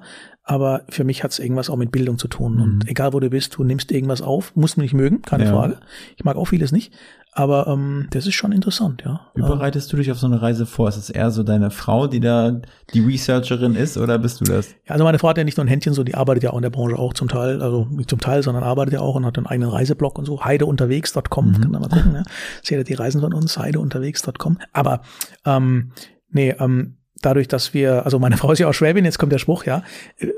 Ich glaube, 364 Tage äh, vorher kann man buchen den Flug. Und ähm, wir machen es 364 Tage vorher, buchen wir den Flug. Also wir haben eigentlich immer einen Jahresplan. Ähm, jetzt auch gerade wenn es weitergeht, wir haben die nächsten zwei, drei Jahre in der Schublade schon drin. Ui. Auch, auch durch die Pandemie bedingt offen gesprochen, ja. da mal planen können. Die sind schon drin. Also für den, für die Menschen, die sagen Langweiler, ja richtig, aber wir haben halt einen Plan. Ähm, ähm, den wir dann umsetzen, ehrlicherweise, mit so ein paar Destinationen, wo wir schon mal waren oder mal hingehen ähm, und machen auch viele spontane Geschichten. Also ehrlicherweise, die Kinder sind jetzt gerade noch dabei. In mhm. zwei, drei Jahren sieht es auch wieder anders aus, dann sind die eher weg oder gehen erst recht mit. Deswegen, ähm, und da gibt's alles, was, ähm, was eigentlich auf dem Planeten machbar ist irgendwo. Aber ist es dann schon so, dass du sagen würdest, 364 Tage vorher ist es definitiv um vieles, um einiges günstiger? Äh, auch, ja, natürlich, klar. Aber es gibt auch so die Planungssicherheit. Ich meine, ähm, wir reden ja immer auch nur von den Schulferien. Das ist ja, ja ganz klar ein limitierendes okay. Effekt. Das war vor den Kindern natürlich ganz anders. Da man, welcher, welches junge Pärchen geht während den Sommerferien in Urlaub, er muss mhm. ja also macht man nicht, ne, macht man halt später. Äh, in Randzeiten, wo es halt auch billiger ist, ja, aber sei es drum. Nee, ähm, in dem Moment die Frage war ja ähm, infrastrukturell ähm, Reisepunkte, also sprich Flug oder keine Ahnung. Ähm, und dann passiert es erst mit der, mit dem, mit dem Ziel. Also das heißt, wir, wir ja vorher, wobei übernachten werden im Prinzip, aber das dynamisiert sich dann relativ schnell. Das macht meine Frau primär, will ich offen sagen, aber ich ja. darf so ab und zu auch die, die grobe Linie machen, ja. Das Restaurant, das können wir, das können wir. Nein, nee, nee, so, so, so schlimm nicht. Wobei, äh, äh, gut, weil du sagst, ich meine, seit der Pandemie, also man kommt ja ohne Reservierung gar nicht mehr irgendwie, also spontan mal irgendwie so lachen die sich aus, mhm. sagen, ja, komm mal wieder. Also haben wir gelernt. Ähm, nee, wir haben jetzt, ähm, wir haben jetzt auch mit den Kindern, äh, Australien haben wir jetzt gemacht und ähm, gehen jetzt in die USA dann äh, im, im, im, im Ostern, muss man sagen. Ja, also da machen wir wahnsinnig viel in dem Bereich und ähm, Japan, also Asien haben wir quasi schon mehr als einmal gemacht, ja. Und wie häufig reist du so im Jahr? Naja, von den, ich meine, man muss es ja immer nach Urlaubstagen auch berücksichtigen, von den 30 Urlaubstagen, die mir zustehen, sind ja 29 verhandeln. plus, ja klar. Nein, ähm, äh, man muss auch trennen, äh, vieles, was ich ja beruflich gemacht habe, ja. gerade die letzten 20 Jahre, hat Europa und, und beim alten Arbeitgeber war auch viel Singapur mhm. dabei, Singapur, Seoul, Tokio. Ähm, das war ja auch eine Mischung zwischen, da hat sich ja der Beruf mit dem, mit dem Freizeit ja. quasi auch vermischt irgendwo. Heute ist es Europa, ist jetzt schneller geworden sicherlich, ja, aber ähm, aber man kann da schon, man kann da schon viel Destinationen entdecken. Ich meine, Beispiel ähm, Island zum Beispiel waren wir jetzt dreimal insgesamt, ja, mhm. da war ich nicht zum letzten Mal dort, ja. Ist das so, ja? Ist das ist unfassbar. Also wenn man sich auf sowas einlässt, da kommt halt ja. der Geograf durch. Ähm, ich verstehe, der sagt, Gott, das ist jetzt wieder eine Landschaft hier, das ist ja nix. Ja, dieses Nix ist halt genau das Faszinierende irgendwo. Ähm, als Studenten fanden wir einfach nur Portugal fantastisch. Lissabon, da sind wir, glaube ich, drei, vier Mal hingeflogen. So ähm, Wochenende und so. Das war also ein Hotspot damals. Ähm, ich war nie im Balkan, Mhm. Ich kam erst, Dubrovnik war das erste, wo ich mal war, beruflich mal nach Zagreb, ja. Es war völlig Close Shop für mich, ja. Äh, also für St. Petersburg, Moskau war mal also auch schon. Ähm, und also das kann man schon mal machen, ja. Das ja. finde ich ganz gut. Und das möchte ich natürlich auch den Kindern so ein bisschen beibringen und ähm, nach dem Motto seid mal offen, jetzt nicht immer mit den Kulturen, weil ehrlicherweise die Kulturen verflachen immer mehr, ganz mhm. ehrlich, aber auch andere Menschen, andere Mentalitäten. Wie ist das und das? Wie ist das geregelt? Und die Generation, die jetzt hochwächst, die macht das mit dem Smartphone, die zahlt mit Apple Pay und dann hat diese Geldtauscheffekte in einer Wechselstube mhm. in Kathmandu, wo ich jetzt ja nie war, ähm, hat einen ganz anderen Effekt natürlich heutzutage irgendwo, ja, schon, passt schon. Könntest du dir vorstellen, so einem Hostel zu schlafen? So einem, ja, klar, schon. So 24 Bettenzimmer? Ja, wobei, ja, ehrlicherweise, ich, äh, ich habe es ja dann gemacht, ich wurde dann vor, wann mal 2008, äh, bin ich ja dann freigestellt worden, nachdem der Arbeitgeber sich anders entschieden hat, dann mit der Planung für Europa und dann hatte ich ein Vierteljahr Freizeit. Also, toll, ne? Ja, so. Und dann, ja, ja, toll. Und dann habe ich auch gedacht, ich nehme mal einen Rucksack und fahre durch die Welt und habe dann äh, einen Teil gemacht, keine Frage, aber habe dann schnell gemerkt, naja, dass die Backpacker-Zeiten dann eher auch vorbei sind. Ja. Also man hat ein Kreditkärtchen gehabt und hat dann schon gemerkt, naja gut, komm, Thomas, komm, ganz ehrlich, so irgendwie, ja. Ja. So und ähm, man wird natürlich auch Träger irgendwo, aber ich habe überhaupt nichts dagegen, irgendwelche, äh, irgendwelche Dinge, wenn es nicht anders darstellen lässt, machen, ganz klar. Ich weiß nicht, wie, wie, wie es dir dabei geht, aber ich habe das auch mal versucht, äh, alleine zu machen, äh, ne, aber in anderen Rahmen so. Aber ich habe schnell gemerkt, die Gespräche, die du führst, sind immer dieselben gewesen, weil wenn, du so, so oft die, die, die Location wechselst, dann kommst du immer wieder irgendwo neu an und es sind immer wieder dieselben oberflächlichen Gespräche. Wo kommst du her? Wo reist du hin? Ja, aber waren doch, waren die immer, die waren wie lang bis im, im Hostel gewesen? Ein, zwei Tage. Wobei, ehrlicherweise hat besagte Jenny aus, ähm, aus, aus Zehlendorf, äh, hat meine Frau ähm, ähm, damals kennengelernt, ähm, ähm, beim Tracking. Also in der Tat, die sind dann äh, eine Zeit lang gemeinsam gereist durch Australien. Mhm. Und ähm, also auch lebenslange Freundschaft. Die waren dann schon zusammen im Bus und haben da ja. Sachen gemacht. Ähm, heutzutage, ja, auf der anderen Seite selbstkritisch. Ich meine, die Destinationen sind mittlerweile so transparent, dass man eigentlich die Typen dann spätestens abends oder übermorgen beim nächsten wieder sieht. Also mhm. von daher, aber ich glaube, das ist auch eine Generationenfrage mittlerweile. Die, du bist permanent erreichbar. Du kannst ja auch nicht mehr mal drei Tage verschwinden, in Anführungsstrichlein, ja. oder mal, aber nichts machen. Du bist ja auch so im Zwang drin, was zu machen irgendwo. Mhm. Gesellschaftsproblem wahrscheinlich, ja. Und, ähm, aber ja, deswegen, also es muss sauber sein, das mal wohlwollend zu sagen. Ansonsten du zwischen null Sterne bis fünf geht da alles, da bin ich ganz entspannt, ja. Du hast eine Frage, die vielleicht auch, wenn die manche hören, denken, oh Gott, so eine bescheuerte Frage kann man ja gar nicht stellen. Aber Thomas, wie würdest du dich selbst beschreiben? So einmal kurz zwischendurch, bevor wir gleich zum anderen Themenschwerpunkt kommen. Aber wenn du selbst Thomas Bayer aus deiner Perspektive, aus deiner Brille beschreiben müsstest, kurz umreißen müsstest. Aber für alles offen. Ähm, offen im Sinn von, ich mache Zitat dann, der macht auch jeden Scheiß. Ähm, also offen jetzt im Sinn von, ähm, ich, ich bilde mir nie ein Urteil zu Beginn. Mhm. Ähm, weder über Menschen noch über Dinge im Prinzip. Äh, und das hat vielleicht auch was mit, mit, dem Thema, ich bin schon so ein bisschen ein Bildungsbürger. Also ich neige manchmal zur Überheblichkeit, wenn ich mhm. sage, das müsst ihr doch mit dieser Wiese da in Berlin, das muss, das geht doch nicht so. Also, mhm. ähm, nee, ich bin erstmal für alles offen. Ich möchte die Argumente abhören. Und vor allem, ich sage auch meinen Studenten immer, Leute, es gibt über der, unter der Überschrift Breaking News geht's weiter, da kann man weiterlesen. Mhm. So, da lachen die alle immer, weil sie genau wissen, was ich meine. Das heißt, die Welt besteht aus Breaking News und Schlagzeilen und, und, und da, da, da, aber mal weiterlesen. Mhm. Das ging, ich, ging mir schon wie mein Opa, ja. Ähm, hat so was Konservatives, aber ich bin, glaube ich, ein offener Mensch und, und bin jetzt nicht in eine Schablone erstmal so reinzubringen, ja. Hat das äh, dieses Breaking News darunter äh, geht's noch weiter?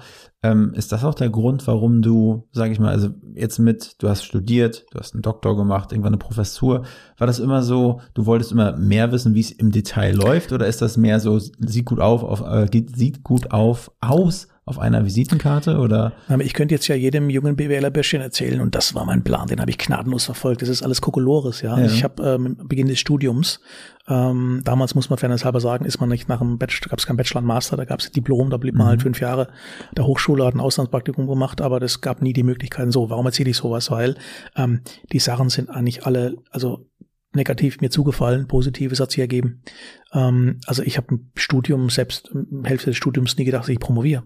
Mhm. Die Professur, die haben da in Biberach ähm, jahrelang gefragt, ob ich es machen möchte, aber ich gesagt, ich mache nur eine halbe Stelle, weil ich habe einen Hauptjob noch irgendwie nebenbei. Aber es kommt aus beidem so ein Sendungsbewusstsein raus. Also das mhm. stimmt schon. Ähm, mir geht es jetzt nicht um richtig und falsch, sondern um einen Austausch von Argumenten irgendwo, ja. Natürlich mit einer Meinung am Schluss, klar. Aber ähm, das war alles andere als ein Plan bei mir offen gesprochen, ja. Also außer dieses klassische ja. infrastrukturelle Grundschule, Gymnasium, Wehrpflicht, Studium, aber da hat sich's ergeben irgendwo. Ähm, anekdotisch erzählt meine Frau immer, wenn, wenn, warum auch immer. Ich wollte eigentlich dann, ich habe ja ein bisschen Japanisch dann äh, gelernt und war dann ja auch Japan mhm. im Studium und, ähm, und wollte dort bleiben. Und mein Professor hat gemeint, du musst dort promovieren. Und äh, wie es halt so ist, dann glaubt man das irgendwie. Meine Frau sagt immer, wenn du jetzt in Japan geblieben wärst, unabhängig, dass man sich kennengelernt hätten wahrscheinlich, ähm, oder es hätte nicht geklappt, ähm, das war so eine Wegscheide im Leben. Ich war da Gott sei Dank ein Stipendium bekommen von Toyota Foundation und es war klar, ich werde jetzt in Japan promovieren. Mhm. Hab's dann nicht gemacht, weil in Deutschland die Dresdner Bank gelockt hat, ja.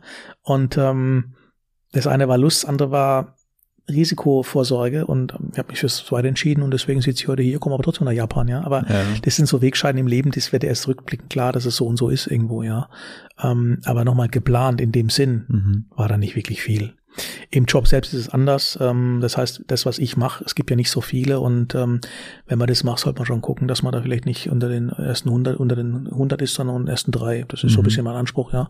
Und das kann man ja auch mal sagen, das ist ja nicht, nicht Nö, falsch. Doch, ja. Das mögen andere bewerten, aber grundsätzlich, wenn man was macht, soll die Freude dabei sein und dass mein Job mir Spaß macht, ist, glaube ich, nicht von der Hand zu weisen irgendwo, ja. So, welche Station hast du durchgemacht? Du hast vorhin erzählt mit dem Andreas, der jetzt bei D... Bei der DK ist, Bei genau. der DK, genau. Da habt ihr was, äh, Karteien? Nee, wir haben äh, den Plötz Immobilienführer ähm, genau. erarbeitet. Also das heißt ganz banal, wir haben kleine äh, geografische Berichte geschrieben, so eine Viertelseite ja. ähm, über den Wohnimmobilienmarkt Altrip oder Speyer oder Mannheim, Neckarstadt, mhm. wo ich gewohnt habe. Und das Ganze wurde äh, finanziert von ähm, großen, mächtigen Männern ja. aus Banken, die ein Interview gemacht haben, also meistens Bausparfinanzierung, sowas in der Form. Das war der Deal. Da kam ich dann auch mit den mächtigen Männern in Verbindung. Also ja. mit anderen Worten, ich durfte ein Interview führen mit dem Vorstand von der Dresdner Bank. Das klingt heute total komisch komisch, aber damals waren das wirkliche Götter. Bankvorstände waren damals völlige Götter. Kann man sich gar nicht vorstellen. Mit drei Vorzimmern und Fahrer und Zigarren und so, ja, also ganz andere Welt. Ich habe das mal gehört, dass das, äh, der hat mir einer erzählt, glaube ich, der hat mit der deutsche Bankchef oder sowas gesprochen und ein riesengroßes, getäfeltes Zimmer, was aussah wie so eine Bahnhofsvorhalle. Und das ist spannend, weil du es gerade sagst, weil ähm, ähm, man hat ja sofort ein Gespür für etwas, was ist äh, Sein und Schein. Gar nicht mhm. mal negativ den Menschen gegenüber, sondern heute ist genau das Gegenteil. Heute weiß man ja, der Spruch da in Berlin ist es ein Milliardär oder ein, äh, oder ein Penner, der einen Hoodie trägt und unrasiert über die Straße ja. läuft, ja. Das hat sich komplett verklärt. Und für mich war damals aber eins klar, also sowas ist kein Lebensziel für mich, irgendwie in der Karriere leider 40 Jahre sich hochdehnen, mhm. damit ich drei Vorzimmer habe. Also der war einfach, ja, so macht man das Beste draus aus beiden Welten im Prinzip. Also von daher, ähm, das war eigentlich immer so der klassische Weg und so kam man dann in diese Struktur rein. Und nochmal, was natürlich in meiner Generation auch spannend war, das war, hing halt mit der, mit der deutschen Einheit zusammen. Mhm. Das heißt, ähm, es gab auf einmal Geschäft über Nacht ohne Ende. Ich bin ja dann 94 eingestiegen, da war die Einheit zwar schon ein bisschen rum, aber Ostdeutschland war immer noch nicht zu Ende gebaut. Ja. Und da die Bank viel finanziert und da war man einfach mal drin in dem Bereich, ja. Und so wie heute auch Daten immer noch viel zu wenig sind für Immobilien, war es damals halt noch schlimmer. Mhm. Und deswegen musste ich dann nach Döbel in Sachsen fahren, auf dem Berg, mit dem C-Netz telefonieren, mit dem damaligen Chef. Also nette Anekdoten im Prinzip, aber ähm, und so ist, glaube ich, auch diese Reiseaktivität und dieses Öffnen oder Offensein gewissen Dingen gegenüber ähm, eigentlich auch so ein bisschen Teil meiner DNA wahrscheinlich geworden, ja. Wenn du jetzt mal so auf deine Karriere zurückblickst, was würdest du sagen, sind die mal, Schlüsselmomente gewesen oder die, die Scheidepunkte oder was auch immer, was, was irgendwie dich dahin bewegt hat, wo du jetzt bist. Es muss ja sicherlich einen Zufall gegeben haben, mhm. von denen du vielleicht berichten könntest. Was also es gibt so ein paar Elemente, ob die jetzt mit der Karriere zu tun haben, weiß ich nicht. Auf jeden Fall waren es Schlüsselelemente. Ein Chef, die haben mich alle immer nett behandelt, muss ich willig sagen. Ähm, hat am Tag nach seiner Verabschiedung, ähm, hat er mich zu sich gebeten und äh, mit dem Fahrer, äh, da haben also die Geschenkkörbe ihm gebracht und dann sagt er nochmal, die haben wir damals, wurde man ja immer so mit dem Nachnamen gesprochen, Beile, Beile, bleiben Sie mal hier, bleiben Sie mal hier. Mhm. Ich sage, ja, was ist los, großer Meister? Ähm, also, Zitat werde ich nie vergessen, meine Frau ist ja zu blöd. Sie kennen das doch, das heißt doch PowerPoint. Und äh, warum erzähle ich sowas? Klingt wirklich erstmal dubios, aber am Tag vorher war der einer der fünf mächtigsten Männer der Dresdner Bank Deutschlands. Mhm. Am Tag danach konnte er sein PC zwar anmachen, aber dann war Ende. Mhm. Weil er halt nichts mehr hatte außenrum. Ich sage das jetzt nicht als Anklage, ich sage das nur, das ist so ein Moment, wo ich dachte, du Scheiße. Und da habe ich ihm gezeigt, wie man das Ding anmacht. Ja. Und also Asche ohne Ende und Macht vorher und Fahrer immer noch, aber keine Ahnung, wie so ein Ding funktioniert. Da habe ich mal eins, eins will ich geschworen, für, du musst nicht alles verstehen, aber die zehn Prozent musst du auf jeden Fall verstehen, um was es geht. Und ich glaube, da kommt der Geograf mit zugute, wir müssen uns schnell in Dinge reindenken. Mhm. Ich kann das Smartphone immer noch nicht komplett bedienen, ich bin kein Honk, aber ja, ne, also es gibt ja. also so mitschwimmen und das ist wichtig. Deswegen muss man schon, glaube ich, alle drei, vier Jahre mal ein neues Fernsehgerät kaufen mhm. oder auch Netflix und Prime und äh, Sky mitmachen, damit man Anschluss nicht verliert. Mal ganz simpel formuliert. Ähm, die zweite Geschichte war auch lustig, oder lustig ist es nicht. Ähm, mein damaliger Chef hat, ähm, ein anderer, der hat geraucht. Und der hat sich 40 Jahre lang wirklich krumm gemacht für die Firma, wo ich gearbeitet habe. Und dann ist er ähm, ein halbes Jahr danach war er tot. Und habe ich mir überlegt, oh oh, Ähm, also nicht überlegt, sondern es reift ja dann irgendwie. Jetzt hat er, hat er ja noch seine besten Jahre vor sich gehabt, hat also damals schon Lungenkrebs gehabt und so, hat immer gearbeitet. Da habe ich gesagt, oh, das ist eigentlich auch kein Ziel, Thomas, ja.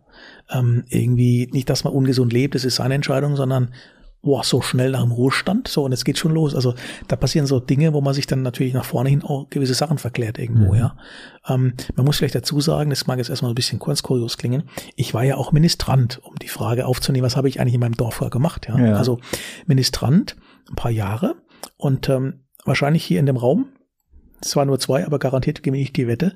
Ich war garantiert schon auf mehr Beerdigungen, als du jemals erleben wirst in deinem Leben. Mhm. So, weil natürlich auf dem Dorf Freitags und Samstags Beerdigungen waren. Das heißt, ich habe alles gesehen, alle Be Art von Beerdigungen, im Guten wie im Schlechten, wenn man sowas gut überhaupt sagen kann. Aber manchmal ist es auch gut so. Und habe gemerkt, irgendwie, irgendwie ist es halt, die nehmen alle nichts mit. Und es ist für mich auch das Thema, was so Statussymbole oder Vermögen generell, ähm, auch Brotzerei, am Tag danach ist es weg. Und das klingt natürlich ein bisschen, ist ein bisschen wahrscheinlich komisch von Außenstehenden irgendwo. Natürlich soll man sich was gönnen, aber nie festhängen an irgendwelchen Dingen, die so einen materiellen Charakter haben, ja. Ähm, das ist mir zuwider. Und das ist so ein bisschen diese Scheinwelt, die ich halt manchmal denke, mein Gott, Leute, jetzt definiert ihr euch über was? Über 25 Hits beim Instagram oder über was wissen das jetzt? Geht nicht gegen Konsum, nicht falsch verstehen, sondern einfach als was identifiziert man sich als Mensch, also was will man wahrgenommen werden, mhm. ja. Und garantiert nicht als Werbeplattform für irgendwelche Porsche-Fahrer, so Zeugs. Nicht falsch verstehen. Es mhm. hat nichts mit, gegen die zu tun, Gottes Willen.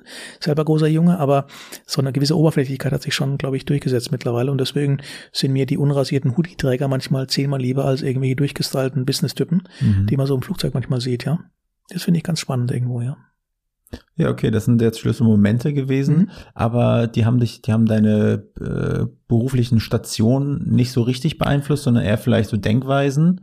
Ah, das hängt schon zusammen ja, irgendwo. Also ja. letztlich, ich habe ja, mein Satz war ja auch, ich habe ja, ähm, wenn du einmal in so einer in so einer Mühle, hätte ich was gesagt, drin bist, dann ja musst du dich nicht unbedingt mehr ehrlicherweise bewerben. Also das heißt, mhm. vor allem durch, ich habe ja so ein Nischendasein mit dem, was ich mache, ja. Äh, Investment, Transaktionsberater gibt es tausendfach in diesem Land, Researcher gibt es vielleicht hundert, wenn man es mal nüchtern sieht. Also das heißt, in dem Bereich ähm, wird man dann eher auch rumgereicht oder empfohlen. Das klingt natürlich ein bisschen freundlicher und ja. so. Dass ich heute beispielsweise wieder bei einer schwedischen Firma länger arbeite, hat auch einen Grund, weil damals, als der Brite ähm, ähm, äh, uns dann quasi abgestoßen hat, war im Aufsichtsrat ein Schwede. Und er hat sich aber daran erinnert, dass für diese Funktion gibt's ja so einen, ob er es will, ist eine andere Frage, ja.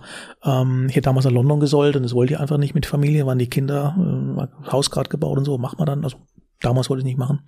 Ähm, und deswegen, das sind schon so Momente, wo man sagen kann, ja, also das hat einfach gepasst irgendwo, ja. aber nicht, dass man sich da aktiv beworben hat, ja. Wenn ich von dir erzählt habe, so, mhm. ne, wir kennen uns ja jetzt auch schon ein bisschen, ja. da habe ich immer so, ja, der ist so ne, auch so Immobilien-Influencer. Oh Gott, oh Gott, oh Gott. Bist mit dem Wort schon mal konfrontiert worden? Ja, klar. Ich meine, also man muss es ja mal ein bisschen, ich, ich bin ja, ich bin ja privat völlig emotionslos fast, ja. Aber die Hausmeistergeschichte, das war schon eine Rakete, muss man echt deutlich sagen. Vor allem ja. hat sie halt nicht nur uns selbst gefreut, sondern sie hat auch da draußen ein paar in, in den, im Markt erschüttert. Mhm. Ähm, erstmal, weil es sowas noch nicht gab. Und zweitens haben wir etwas gemacht, wo ja viele Kommunikationsagenturen eigentlich Geld mit verdienen. Ja. Das heißt, wir haben eigentlich gerade über die LinkedIn-Posts oder Social Media, ähm, ähm, über die Podcasts generell haben wir ja ein Segment geschaffen, relativ schnell, wo andere jahrelang daran rumdoktern und brauchen wir nicht, wollen wir nicht, und auf einmal geht's, ja. Und dann haben wir es ja wieder eingestellt. Mhm. Und das hat die, glaube ich, noch mehr erschüttert, wie man so eine erfolgreiche Sache, und das sowas mag ich einfach, ja. ja. Ähm, manche sagen, ja, ihr wollt ja nicht unabhängig, ihr wollt unabhängig bleiben, richtig auch, ja. Aber das war schon eine coole Geschichte, ja. Also Influencer finde ich nett, aber natürlich hat man da irgendwie so die, Bibis äh, Schminktipps da vor Augen, die dann ja. irgendwelche, keine Ahnung, das da macht oder was weiß ich, ja. Aber das war, war schon eine coole Sache, ja, auf jeden Fall. Aber ich, du warst ja vorher oder hast ja vorher auch schon eine sehr große Reichweite auch auf LinkedIn gehabt ja. im Vergleich zu anderen Leuten Klar. in deiner Bubble. Und äh, wie, wie ist das gekommen? Also hast du, wie hast du das erste Mal von LinkedIn erfahren und äh, wie, wie hast du es damals genutzt? Im Vergleich zu jetzt? Ja, ja ich habe es erfahren über einen britischen Kollegen. Ähm, war damals war viel Geschäft mit London, also viel Geschäft, sondern immobilienmäßig London ist natürlich mhm. immer noch top of the pop, ja. Das heißt, äh, da habe ich zum ersten Mal überhaupt wahrgenommen, dass sowas gibt in dem Bereich, ja. Und habe mich dann einmal angemeldet, immer mit dem Hinweis, Thomas, pass auf, du machst nicht überall mit. Ich war zum Beispiel nie auf Facebook. Mhm. Und ein Satz blieb mir hängen, das ist ein Berufsnetzwerk. Also keine Katzenfotos, kein Mittagessen, keine, ich mache eine Skiausfahrt mit meinen motivierten Mitarbeitern, so ein Scheiß. Also jetzt merkst du schon, natürlich geht's immer mehr in diese Richtung, ehrlicherweise. Ähm, und dann hat sich so ergeben. Ähm, deswegen, ich habe zig Anfragen auf Xing bekommen und auf Facebook. Ich habe die nie angenommen, weil ich da gar nicht rein wollte. Mhm. Mhm. Hab dann aber verstanden, und das war halt für mich so ein bisschen die Schnelligkeit im Leben, ähm, dass man einen relativ hohen Wirkungsgrad erfährt.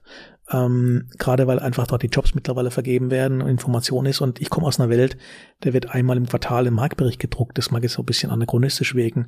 Und auf einmal werden Informationen online quasi rausgeschossen. Und mhm. also für mich war es ein Informationstool, wo ich dachte, das kann ja wirklich wahr sein, dass sowas gibt. ja. Also machst du da mit.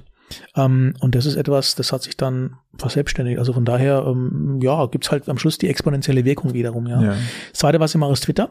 Mhm. Ähm, also LinkedIn vielleicht so seriös, professionell, manchmal ein bisschen mit so einem kleinen Schmunzeln dabei und das kommt, glaube ich, ganz gut an. Aber schon äh, Meinungsäußerung. Rein, rein Business, also ganz ja. klar. Ich, also ich sag schon, wenn die Mieten fallen, ja, Punkt. Mhm. Ähm, und unterleg's mit Zahlen, ehrlicherweise ähm, oder die Kaufpreise auch steigen, ja. Bei Twitter ist es was anderes. Twitter. Aber, aber ist LinkedIn so, dass fürs die Leute darauf warten auf wieder einen neuen ja. Meinungsbeitrag von dir? Also ich, ich mache es noch ganz, ganz einfach am Ende ja. des Tages. Ähm, gibt es ab und zu die Anfrage, können Sie mich auf den Verteiler nehmen? Mhm. Und man, es liegt mir oftmals auf der Zunge, welchen Verteiler. Ja. So, für Ihre Publikationen. Da, ja, aber wenn Sie mir auf LinkedIn folgen, haben Sie es morgens um acht, wenn ich es um, um 7,59 einstelle. Ja. Ach so. Also ist natürlich jetzt ein bisschen okay. kokettiert damit, aber man merkt schon, dass die Welt halt einfach schneller geworden ist, ja. Und mhm. deswegen so diese Verteilernummern und die Behäbigkeit von Unternehmen. Es muss freigezeichnet werden und es geht nach oben an den Direktor, an den Chef und ja. dann geht's wieder runter und also furchtbar, ja. furchtbar, furchtbar. Nicht meine Welt, ja.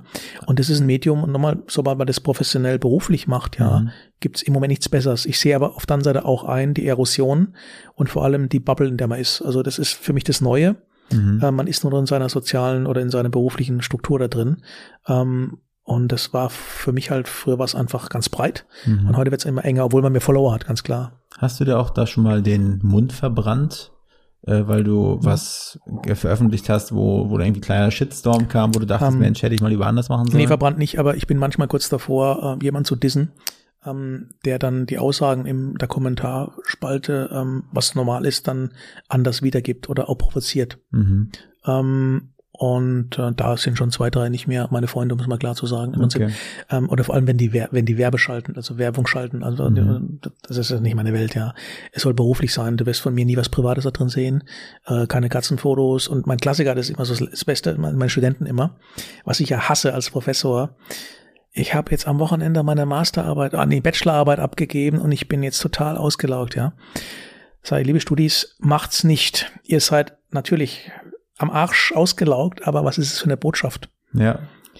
Ausgelaugt, so geht's schon los. Also du merkst schon, ich versuche wirklich zwischen privat und beruflich komplett zu trennen irgendwo und irgendwann ist mal gut. Ähm, es gibt natürlich so Sachen, wo man denkt, heute Morgen war wieder was drin, richtig mal.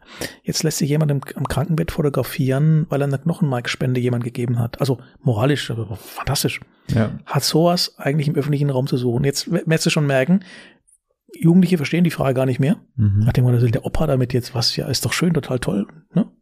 Und dann sagt, irgendwo ist mal das Private gut. Ja. Und du wirst von mir zum Beispiel auch nur Berufsfoto finden oder äh, garantiert oder ab und zu was Lustiges mit den Hausmeistern oder mit dir, aber garantiert ist nichts, wo man sagen kann, wir saufen mhm. uns da mal auf der Wiesen mal die Hucke weg, ja? ja. Never ever. Mhm. Never ever. Und das muss man, glaube ich, trennen und dann klappt es eigentlich auch ganz gut, ja. Okay. Twitter? Twitter, ja, ein bisschen lustigerer Kanal, weil ähm, ähm, geht durch Höhen und Tiefen. Ich bin 2011, da habe ich da angefangen mit, ähm, mit, der, mit dem Hinweis, ähm, nee, nicht 2011, 2011 bin ich gefragt worden. Habe ich gesagt, das hält keine vier Monate aus. Ich habe alles mhm. aufgehoben, werde ich zu meinem 20-Jährigen, werde ich das dann mal posten. Äh, 2015 angefangen, aber nur, weil ich gemerkt habe, dass die Informationslage, also sprich die ähm, Tagesschau und äh, die ganzen ähm, ähm, Nachrichtensendungen ja. auf Twitter des Zeugs rausschießen und vor allem ähm, Videos auch posten. Mhm. Also das heißt, so hat es jetzt klingt, ähm, in meinem Anspruch, ein breiteres Weltbild zu erfahren, Informationen, siehst halt manchmal auch Videos, die man nicht in der Tagesschau sieht, um es mal brutal zu sagen, ja. Im Guten wie im Schlechten wohlgemerkt, ja. Das war für mich der Aufhänger.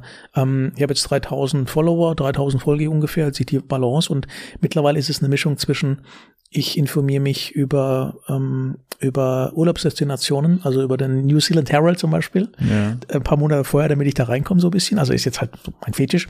Ähm, Was für ein Ding? Mein Fetisch im Sinn äh, äh, New Zealand Herald, also die Tageszeitung. Ah, ja. ähm, einfach damit ich so sehe, was in diesem ah, ja, okay. Ort da passiert. Irgendwie. Mhm. Das finde ich ganz nett. Dann schleppt wieder ein danach. Aber das mache ich eigentlich so ab und zu, einmal die Woche mache ich da so einen kleinen Post. Aber 90 Prozent sind eher beruflich bedingte Dinge, so Statistiken oder irgendwas, ja. Die du dort aufsaugst genau, richtig, oder ja. die du teilst auch. Äh, sowohl als auch, ja. Okay. Also ja, ist eher für mich, ich bin eher so ein Staubsaugertyp in dem Bereich. Wie, wie, wie, also ich habe einmal versucht, mich an Twitter so ein bisschen ranzutasten mhm. ne, und das auch eigentlich eher so als Konsummedium dann für mich zu nutzen, mhm. zu schauen, okay, welche Inhalte würde ich gerne konsumieren, weil ich habe gehört, okay, sehr, sehr schnelle Kommunikation, aber ich bin damit nicht klargekommen. Ich habe auch gesagt, ich habe das dann nachher ausgeschaltet, weil mhm. ich wurde überschwemmt mit ja. Retweets und Retweets und irgendwie ja. so, eigentlich wollte ich nur immer zum Beispiel vom Tagesspiegel oder von ja, der ZDF oder was die aktuellen Meldungen haben, aber ich bin, äh, ich habe ja nicht mehr durchgesehen. Ja, korrekt, bin ich bei dir. Ähm, ich hätte vielleicht sagen sollen, was mir an LinkedIn gefällt und bei Twitter fragwürdig ist, Klarnamen bei LinkedIn und irgendwelche ähm, Miss Lilifine 37, ja. das geht halt gar nicht. Mhm. Ähm, ich sehe es ein, dass es manchmal vielleicht sogar sein muss im Prinzip, ja. Aber ähm, ich nutze halt eher als Staubsauger und schnell Informationen, ja. Mhm. Also das heißt zum Beispiel, machen wir das Beispiel, äh, jetzt Neuseeland, meine Frau flog ab am Donnerstagabend und am Freitagnacht, Freitagmorgen, also Orts, Ortszeit, äh, kam die Überschwemmungsgeschichte. Mhm. So, was machst du denn jetzt? Ich bin auf Twitter, auf Video und habe die Videos gesehen, die eingestellt worden sind, in fünf Minuten mit Verzögerung, wie auf einmal die Abflughalle geflutet wurde. So. Also ich nutze es als Informationsmedium. Ja. Ich beteilige mich so gut wie nicht an Diskussionen. Mhm. Ähm, nicht, weil ich nicht will, sondern weil es auch ein bisschen Zeitfresser ist, ja. Klar. Was ich allerdings jetzt seit drei Jahren mache, und das ist jetzt ehrlicherweise ein Kind der Pandemie, das ist Instagram, man glaubt es kaum, unter einem, unter einem nicht im Klarnamen ja. und nur für Urlaube. Mhm. Also das heißt, ähm, da hole ich mir schon ein paar Interpretationen oder Inspirationen für Urlaube, ja. ähm, aber auch immer mit dem Hinweis Overtourism. Sobald es da drin steht, äh, mit fünffach Filter drin, äh, äh, Hawaii Sonnenuntergang, da gehst du garantiert nicht hin, Thomas, mhm. weil da 40.000 andere stehen und wollen genau den Sonnenuntergang da fotografieren, ja. Aber das nutze ich brutal als Dings, als ähm, als, ja, ist so schön, als ähm, ähm, ja, Staubsaugerinformation ja. nur für Reisen. Also ich weiß gar nicht, was sonst da passiert auf, auf Instagram, aber mhm. da habe ich nur Reisen und folge halt ab und zu mal irgendwelchen Tourismusaktivitäten, ja. Du hast ja ganz viel mit jungen Leuten zu tun, mhm. ne, in deiner ja, Prof Professur. Und ich sag mal jetzt zurückblicken aus deiner Karriere, Immobilienbranche, Immobilienwirtschaft. Mhm. Ähm, was würdest du allen jungen Leuten raten, die, äh, sage ich mal, auch mal irgendwann in einem Thema so fit sein wollen, äh, wie du. Ich meine, dein Anspruch ist es nicht zu den 100 Besten zu gehören, sondern vielleicht zu den ersten drei von diesen 100 Besten. Ähm, ich meine, da hast du ja sicherlich auch irgendwelche Denkansätze, die du verfolgst und viele Leute geben sich schnell mit dem zufrieden, was sie haben. Aber was würdest du den Leuten da draußen mitgeben? Ja, zu, also ich glaube, das Eingeständnis, dass, ähm, also man, man hört ja als Professor gerne, wenn die einem folgen würden. Also jetzt ist ein mhm. Quatschsatz im Prinzip, ja. Man will sie, man will ja was weitergeben, heißt ja immer ja. so im Prinzip. Ist auch schön. Aber nicht jeder ist zu allem geboren, ganz einfach, mhm. ja. Das heißt, ich sage immer, liebe Leute, eine 2 ist eine ordentliche Note. Mhm. Und wenn ihr euch veredeln wollt, dann kann man das gerne machen. So, das ist dann mehr als Durchschnitt. Punkt. 2 ist gute Note. So. Ähm, transferieren wir es mal auf die, auf die Generation jetzt, ja. Die sind in anderen Geschwindigkeit sozialisiert worden und springen von Thema zu Thema. Und das merke ich halt negativ, dieses Reinbeißen, ja. Oh Gott. Es gibt eine zweite Seite auf Google, wenn man es mal etwas nüchtern sieht, mhm. ja. So, oder, oder Breaking News, habe ich schon gesagt, ja. Ähm, die Themen werden oberflächlicher und jetzt bin ich wieder beim Transferwissen. Ihr müsst euch in ein Thema richtig reinbringen. Und jetzt wird's dünne, meine Argumentation, denn die googeln, und dann ist schon vorbei. Denn in eine Bibliothek zu gehen, bringt auch nichts mehr. So, also du merkst schon, das heißt, deren komplettes Verhalten hat sich aufs Netz verlagert. Mit dem Vorgesagten äh, ähm, sollten die am Ende des Tages eine kritische Distanz zu allen möglichen Informationen ähm, ähm, einnehmen. Und dann am Schluss sich eine eigene Meinung bilden. Ganz mhm. simpel. Ähm, die glauben jeden Scheiß, der im Netz steht. Ich sage jetzt mal diese Pauschalschimpfe, was ja. auch nicht stimmt, aber man glaubt jeden Scheiß, der rausgeschossen wird und die Fähigkeit, es kritisch zu hinterfragen, die kommt langsam, geht so an, an unteren Schwellenwert, wie es so schön heißt, ja. Mhm. Das ist eigentlich mein Hauptzweck zu sagen, liebe Leute, es gibt nicht nur A und B, es gibt vielleicht nur C und D. Ja. A und B, das könnt ihr machen, das könnt ihr auch zu Hause euch beibringen, aber dieses C und D und damit dieser Kreativitätspunkt. Und Kreativität kann man ja nicht verordnen. Mhm. Deswegen in jedem Kurs sind so zwei, drei, das merkst du nach der ersten, zweiten Stunde schon. Die sind jetzt nicht äh, besser oder schlechter als die anderen, sondern da ist so dieses gewisse Etwas, die denken einfach weiter, hat man wahrscheinlich früher gesagt, irgendwo, ja. Ähm, und das, das ist das, was ich erziehen möchte. Vor allem möchte ich aber erziehen, und jetzt wird's hat, die, die mitschwimmen, möchte ich aber die Chance geben, dass sie vielleicht nicht nur mitschwimmen, sondern auch ein bisschen was Individuelles machen. Und das durch die Themenvergabe kann man sowas steuern irgendwo. Am Schluss braucht jeder ein Erfolgserlebnis irgendwo, ja. Und das ist ganz nett. Und im schlimmsten Fall machen sie das, damit sie wissen, das machen sie nie mehr. Mhm. Und ich zwinge die ja zum Beispiel immer, ja, zwingen ist jetzt so ein hartes Wort, aber die sollen ja primär empirisch was erarbeiten, zählen, kartieren, messen oder Umfragen machen, so. Der Widerstand einer Generation am Smartphone auf Menschen zuzugehen, Entschuldigung, hätten Sie mal zwei Minuten Zeit. Ich meine, das ist ein Scheißspruch, gebe ich zu. Mhm. Ähm, aber Sie kommen mit Menschen in Kontakt, die Sie normalerweise in Ihrer Sozialblase nie treffen würden. Darf ich Sie mal fragen zu Ihrem Einkaufsverhalten im Biberach? Ja, so geht schon los. Dann sage ich, und nochmal, ihr nehmt nicht nur die Omas und Opas, die morgens um zehn da rumfallen, ihr nehmt mal, ja, wie nehmt ihr denn? Ein Querschnitt der Bevölkerung. Und das ist etwas, wo dann auf einmal so, ah ja, guck mal an. Weil die Omas haben immer das geantwortet, ich stört gar nichts und die Jungen sagen, alles fehlt hier. So, geht schon los, mhm. ja. Und da müssen sie durch Selbstreflexion eigentlich schon draufkommen. Da kann ich nur unterstützen, wegen irgendwo. Also von daher klingt immer so ein bisschen staatstragend, aber ähm, ich will die bisschen kritikfähig erziehen, dass sie nicht ja. alles glauben, was passiert, ja. Aber wie arbeitest du dich in Themen ein? Ich meine, das passiert ja sicherlich auch immer noch und es ist wahrscheinlich auch dein ja, Anspruch, klar, klar. immer noch up to date zu sein klar. und in deinem Thema. Ich meine, es gibt wahrscheinlich nicht so viele Dinge, die dir jetzt fehlen in, in deiner, doch, in deiner doch, aber, doch, aber wie arbeitest du dich in Themen ein? Also wie du gerade meintest, mir fällt auch oft nicht mehr als Google ein. Also ne? machen wir das Beispiel mit Metaverse, ja? ja. Ist ja ein Riesenthema, zumindest mal hat ein Amerikaner gemeint, es wird ein Riesenthema. Mhm. Und jetzt wird's ganz brutal, wie arbeite ich mich ein? Ich google ähm, 70 Prozent Neuinformationen in den letzten drei, vier Wochen, so, um reinzukommen. Aber es gibt ja eine Bodenhaftung. Das heißt, ich kenne noch das Vorgängermodell Second Life. Mhm. Also lange bevor Herr Zuckerberg auf Metaverse kam, gab es das Second Life und das kannte ich damals schon. Das heißt, mhm. du hast immer ein Grundwissen, bringst du mit. Und neigst ja dann relativ schnell, aha, ist es jetzt nur ein Update, nur moderner, bunter, toller? Ähm, oder ist es im Kern immer noch was schon mal da war? Mhm. Und die meisten Sachen waren schon mal da, wenn er ehrlich ist, ja. So. Ähm, also von daher hast du immer so ein Grundgerüst von Informationen, du fängst nirgends bei Null an ehrlicherweise selbst bei dem Thema ähm, ähm, ähm, ähm Chat-GPT, Riesenthema im Moment gerade an Hochschulen, die faken jetzt alles und lassen den Computer quasi die Hausarbeit schreiben, ähm, kommst du über die Plagiatsoftware rüber. Über Freier von so Gutenberg, ähm, also abgeschriebene ähm, Dissertationen beispielsweise. Das mhm. heißt, selbst da fängst du irgendwo an nach dem Motto, ja, das Ding kann alles schreiben, aber was ist der Vorteil, was ist der Nachteil? Der Vorteil war damals, haben sie wissentlich, unwissentlich quasi auch schon Texte zusammenkopiert, der Mensch, und jetzt macht's die Maschine. Mhm. Deswegen, wie komme ich in sowas rein? Ich wollte es am Wochenende machen, da kam ich auf den Server nicht rein, sage ich offen, mhm. aber nächstes Wochenende oder wenn es zeitlich passt, die Woche würde ich gerne mal äh, ein, zwei Fragen an den Bot, so nenne ich es ja noch, stellen, mal gucken, was er darauf antwortet, ja. ja. Ähm, und so komme ich rein. Deswegen, wahrscheinlich müssen wir jetzt an der Stelle auch sagen, auch durch bisschen Doing irgendwo. Ja, das, genau. das ist, glaube ich, ganz wichtig, ne? dass man nicht Klar. nur immer Klar. das theoretische Wissen hat, sondern auch ja also klingt überzeugend und das muss ja so ein bisschen, bisschen akademisch jetzt klingen. Ich bin irgendwie bewusst, ich habe gelernt in der BWL, es gibt gute Kosten und schlechte Kosten. Mhm. die letzten guten Kosten waren 78 Euro, als äh, vor einem Jahr unser neuer Smart TV geliefert wurde. Mhm. Und dann habe ich mir kurz überlegt, ähm, das Gerät wird wahrscheinlich keinen Tag überleben, wenn ich das mache weil es wird zerstört worden durch Aggressivität, durch mir, wenn es mhm. nicht klappt. Und oder ich gebe 80 Euro äh, der Firma, keine Ahnung, wem war, und ähm, und der richtet mir das ein, den Smart TV. Und es waren gute Kosten.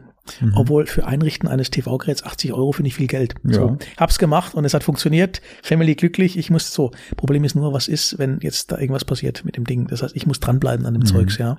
Ich muss verstehen, wie man es grundsätzlich machen würde, aber ich wird die Zeit ist mal zu zu teuer, um mich da selbst vier Stunden hinzusetzen, einen Scheiß ja. zu machen, ja. Ähm, und das meine ich mit dem Thema. Es gibt Grenzen, da muss man erkennen, das machst dann doch bisher nicht mehr selber, Thomas. Dafür gibt's Menschen. Wichtig, ähm, mögen jetzt manche lachen, aber ähm, ich ziehe zum Beispiel meine Winterreifen seit 20 Jahren nicht mehr auf. Irgendwann festgestellt, es gibt Männer, Frauen vielleicht auch, die können das, weil sie es jeden Tag hundertfach machen. Mhm. Und da muss nicht den Scheiß in der Garage lagern und da im Frühjahr und im Herbst das machen. Da gibt es Menschen, das kostet Geld. Mein Nachbar sieht das völlig anders, der hat Spaß dabei, aber ist ein ja. anderes Thema, ja. Also das heißt, man muss schon trennen, was kann man outsourcen, ähm, mhm. gegen Euro natürlich, und ähm, was macht man besser selber, wenn den Anschluss nicht verliert irgendwo, ja. Ich, dazu habe ich auch eine kleine Anekdote. Ich habe es einmal, ich habe es auch immer selber gemacht und irgendwann ähm, ist mir dann der Wagenheber oder so weil ich doll gerüttelt habe, ist er umgekippt. Ne? Und dann lag das Ding auf eine, auf eine Bremsscheibe drauf. Ja. Und dann habe ich geguckt, was, ja, was mache ich jetzt? Ja, und seitdem. Eben. Exakt. Ich nee, habe zwar also, kein Auto mehr, aber wenn ich es hätte, würde ich es auch so machen wie du. Nee, deswegen ist schon lustig. Also von daher ähm, sind so gute Kosten und schlechte Kosten, ja. Klar. ja. Thomas, du wirkst auf mich wie ein Mensch, der sehr, sehr fröhlich ist, der mhm. viele negative Dinge aus seinem Leben verbannt hat, auch wenn wir so viel nicht miteinander zu tun haben. Aber wenn, wenn wir beide zusammenkommen, dann habe ich immer das Gefühl. Und äh, wie, wie behältst du, wie, wie, wie machst du das? Oh, gute Frage. Wahrscheinlich ist in meiner DNA drin. Also ja. ich muss vielleicht sagen, äh, das, was man so als klassischerweise als Schicksalsschläge, mhm. ähm, da muss man schon lange suchen, bis man da was findet. Also ich bin gesund und mein Umfeld sind alle gesund. Ich meine, toi toi toi, wie man so heißt, aber ähm, wir haben jetzt, also natürlich gibt es auch Schicksalsschläge in dem Sinn, ja, aber Mhm. ist nichts, was da lebensbedrohlich ist. Und das ist für mich immer so ein System der Zufriedenheit. Jetzt nicht motivationslos, sondern ähm, nö, da fühle ich mich einfach wohl in dem, was ich mache. Ja, also ist nicht so, dass man jetzt alles immer gelingt und so, aber zurückblickend, das noch dramatischer, zurückblickend lief bisher Ja. nicht alles. Rückblickend eigentlich fast schon wie geplant, was aber gar nicht war, ja, Mhm. habe ich vorhin gesagt. Und das ist in Ordnung, also damit kann man umgehen. Und ich bleib dabei, sage meinen Kindern immer, wenn er zu einem Menschen höflich gegenübertretet, dann werden die in 99,9 Prozent der Fälle höflich antworten. Und Ja. das heißt mit Nein. Ist schon in Ordnung. Aber ich, so muffelig und so, das, das geht halt überhaupt nicht, ja. Ja. Deswegen finde ich es interessant, wir sind ja, also dadurch, dass wir oft unterwegs sind, ähm, diese aufgesetzte Freundlichkeit der Amerikaner Mhm. versus zum Beispiel anderer Menschen, Japaner oder, oder Brandenburger. Oder, vielleicht auch die Brandenburger im Prinzip, ja. Und äh, immer, da gibt's ja den schönen Spruch, warum glaubst du, Thomas, sind wir Amerikaner, ich habe da natürlich Freunde, immer so höflich zu den Menschen? Er sagt, äh, äh, Trinkgeld? Wir könnten eine Waffe haben. Also blöder Spruch natürlich erstmal. Aber das ist ja eine aufgesetzte Höflichkeit. Mhm. Und aber so, das, was beim Menschen ankommt, ist dieses Offene. Ja. Und ich glaube, damit fahre ich bisher nicht ganz gut. Ja, man muss ja nicht immer everybody Starling sein, Gottes Willen, aber soll seine Meinung sagen, aber die ist immer die, die, den Ton, den man rüber. Also du wirst mich nicht schreien hören in dem Sinn, ja. Äh, das ist nicht meine Art, aber ähm, man kann auch Kritik durchaus mal direkt äh, äußern, ohne jetzt da gleich auszuflippen irgendwo, ja. Mhm. Und im Asiatischen verlierst dein Gesicht, wenn du ansatzweise nur deine Stimme erhebst. Das ist das andere Extrem. Und deswegen in der Mitte fühle ich mich da als Europäer ganz wohl, ja. Thomas, wie lange willst du noch arbeiten? Ah, gute Frage. Also ges gesetzlich überspringen wir jetzt mal. Ne? Ja. ähm, auch dahingehend ähm, gibt es Diskussionen bei einer Frau, ja. die hat für mich einen Plan. Und der Plan ist nicht bis 65. Ja. Ähm, das Schöne ist, ich weiß ob des Plans, aber ich äh, will auch mal selbstkritisch reflektieren, was heißt es jetzt, ja? Ähm, ich kann es nicht sagen, ganz offen. Ähm, man kommt ja in die Situation und das ist für mich immer so spannend. Ich beobachte ja die, die zehn älter sind als ich. Da sagen durch die Bank weg, nicht alle, aber 80 Prozent sagen, oh, ach, ein, zwei Tage die Woche geht schon. Mhm. So dieses ganz zu Hause wie früher, so goldene Uhr und dann irgendwie Ja. hm, stirbst mal irgendwann, ja. Never ever. Ähm, es wird ein großer Teil an Reiseaktivitäten passieren. Und ich kann mir nicht vorstellen, dass ich bis 65 irgendwo bin und es hat jetzt nichts mit gut oder schlecht zu tun, sondern und dann soll jetzt gehen wir nach Hause irgendwo. Mhm. Ähm, ich habe einen brutalen Widerstand gegen Menschen, eigentlich sind es Männer, wenn ich ehrlich bin, die an ihren Positionen kleben, der Position willen. Mhm. Und wo man selbst als Halbaußenstehender sofort merkt, warum sagt es dem eigentlich keiner, dass der Zenit überschritten ist im Sinn von, dass man einfach mal sagt, aber jetzt mache ich nur noch die Hälfte. Mhm. Oder ich gebe mal ein Titelchen ab irgendwo. Ja, ich mache da mal ein Beispiel. Ähm, ich werde jetzt dann zum ähm, äh, ab Ende April gebe ich jetzt meine meine Präsidentschaft der GIF auf. Ähm, nach zwei Jahren, was aber ein Plan war. Ich mache übergangsmäßig, mache es gerne, müssen es andere machen, vor allem müssen es Jüngere machen. Und es ist in meiner Branche natürlich sehr komisch, weil links suchen wir alle Frauen, die da Führungspositionen einnehmen und rechts lässt von denen aber auch keiner freilich los. Mhm. Und nicht, dass ich ein besserer Mensch bin, aber damit spiele ich schon ein bisschen offensiv und sage, Leute, denkt da mal, müsst ihr wirklich mit 75 doch da Aufsichtsratsvorsitzender sein? Ja. Da bin ich wieder mal bei den Beerdigungen. Die Kohle nimmst du auch du nicht mehr mit, mein Freund. Und Mhm. ich möchte halt nicht mit 85 Machu Picchu besteigen, was ich vielleicht mit als 40 hätte machen können. Ja. Also das klingt jetzt immer so ein bisschen weise vielleicht manchmal auch, ja. Aber wenn man die Balance findet, dann tut es nicht weh, wenn man so gewisse Sachen sagt. Punkt, Punkt. Ich mache nur ein Beispiel. Ich bin vor der letzten Expo, bin ich gefragt worden, ob ich bei einem Aufsichtsratsmandat mitmache. Da geht es ja um Geld. Und angehört, ich gesagt, nö, mach ich nicht mit. Ja, warum? Um Gottes Willen. Um mich herum. Spinnst du jetzt? Ich sage, du, es geht hier letztlich um IT. Warum soll ich denn jemand, einen Aufsichtsrat, als Aufsichtsrat begleiten, ist ja eine verantwortungsvolle Aufgabe, jemand Unternehmen begleiten, wenn der Eigentümer 68 ist, hat drei Aufsichtsräte, da bin ich fast der Jüngste gewesen, Mhm. ähm, und die reden über Dinge, von denen wir ansatzweise zwar mitreden können, aber wenn man mal hinterfragt, Punkt. So, Gegenthese lautet, nehmt sich mich, nehmt einen von der PropTech-Industrie, dann soll er euch mal ein, zwei Jahre begleiten. Ja, der hat Flause im Kopf, als gäbe es keinen Morgen mehr, aber Mhm. das zusammentun. Warum erzähle ich sowas bisschen pointiert? Weil es kleben immer noch zu viele zu lange oben und es hat nichts mit nicht Erfahrung oder Wertschätzung zu tun, nicht Mhm. falsch verstehen, sondern man muss, glaube ich, den Punkt finden, wo man rechtzeitig teilt und aufhört im Sinn. Und das auf die Frage zu beantworten, ich weiß nicht, wie lange es geht, aber die Phase, in die ich eingetreten bin, ähm, die ist schon, also loslassen klingt es, als wird man hier wirklich demnächst sterben, Gottes Willen, aber das ist schon ein Teil des Loslassens, Ja. auf jeden Fall. Also du wirst mich garantiert nicht äh, äh, auszeichnen können mit einer goldenen Uhr für irgendeinen Superpräsident äh, Präsident nach 20 Jahren. Das Ja. will, sowas will ich gar nicht, Gottes Willen. Nee, never ever. Du hast ja gesagt, das ist wahrscheinlich ein doofes Thema jetzt, ne? aber du hast gesagt, du hast schon ganz viele Beerdigungen gesehen, mehr als ich jemals. Aber Wie stellst du dir das denn mal irgendwann vor? Also hast du Ah, ja. wahrscheinlich ganz viel gesehen, wie es nicht laufen ja, sollte. Ja, ja, klar. Aber da waren, waren natürlich bizarre Sachen dabei, ja. Aber also jetzt äh, erstmal gehört es dazu. Zweitens, es wird ganz still und leise stattfinden. Ja. Und zwar vielleicht mit fünf, sechs Menschen. Mhm. So, das ist so mein, meine Sichtweise. Ja. Ähm, ja, das ist auch nicht so. Aber wo und wie? Asche irgendwo auf dem Machu Picchu verstreuen. Nein, also da könnte es vielleicht sogar hinauslaufen irgendwo, ja. Aber ähm, also das jetzt nicht in dem Fall. Ich war nur Mhm. in Peru nebenbei, fällt mir gerade ein. Aber ähm, es wird jetzt nicht traditionelles sein, aber auch nicht abgedrehte so in Diamant da, den die Frau umträgt oder Ja. ins All schießen. Nö, eher still und leise.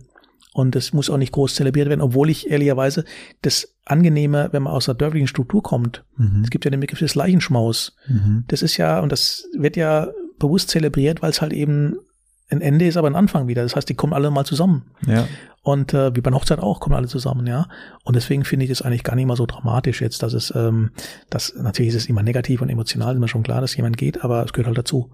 Und deswegen, ich möchte auf keinen Fall jemand zur Last fallen, auf keinen Fall irgendwo. Ähm, aber wie gesagt, da bleiben wir hoffentlich noch 18 Jahre. Ähm, laut Sterbetafel kann man es ja berechnen, ja. Ho hoffentlich noch ja paar hoffentlich länger, genau, ja. Aber das ist so, nee, das ist so mal ein vager Plan, aber ansonsten Sterbetafel. Was steht denn da drauf? Deine Lebenserwartungszeit. Also Ja. wenn du eine Versicherung hast äh, Ja. oder dann hat eine Allianz zum Beispiel Ja. hat eine Sterbetafel, da kannst du gucken, in dem Landkreis, in dem Bezirk, in dem Ort, wie Mhm. lang du als durchschnittlicher Mensch, als Wolfgang P. noch zu leben hast. Deine Mhm. Lebenserwartungszeit. Und jetzt wäre es bei dir noch 18? Bei mir sind's, äh, ja, bei mir sind's äh, 74 Jahre. Also so alt sollst du werden, laut Laut Versicherung. Versicherung, richtig, Ah, genau, ja. ja. Das ist schon ja, geil. Das ist, das ist das Basis, Basis jeder, jeder Lebensversicherung Ja. nebenbei, ja.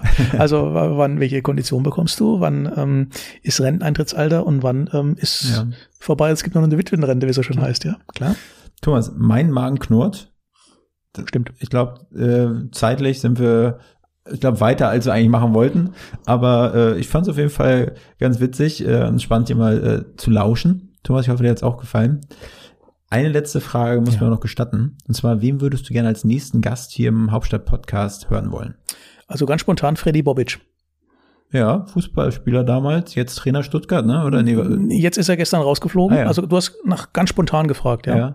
Ähm, den würde ich gerne mal hören, ähm, Okay. weil ich habe so ihn verfolgt. Mhm. Ähm, und dass er jetzt halt rausgeflogen bei der Hertha, kann jetzt auch nichts zu, aber ähm, Stuttgart, der hat früher da gespielt, ne? oder? Nein, nein, nein, um Gottes Willen. Äh, ja, ja, schon, um Gottes Willen, ja. Ja. Aber ähm, er wollte ja die Hertha umbauen, wenn wir schon jetzt Berlin-Bezug herstellen.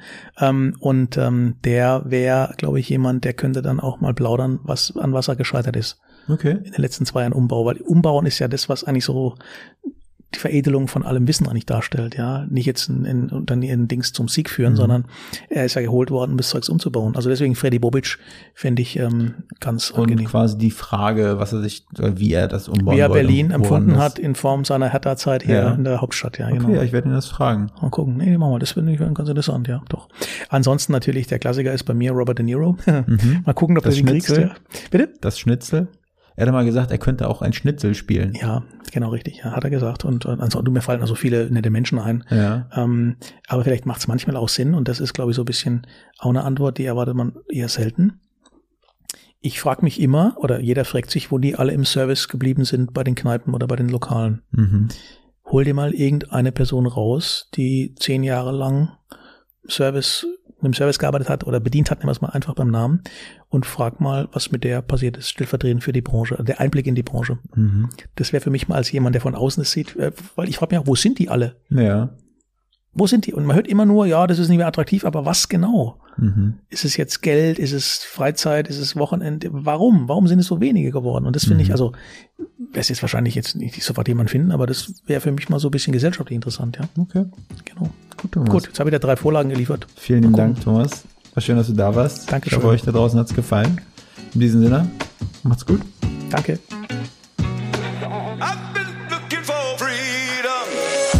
Diese Folge wurde produziert von Next Gen Media, deiner Full-Service-Marketing-Agentur aus Berlin, die Hauptstadt der Welt.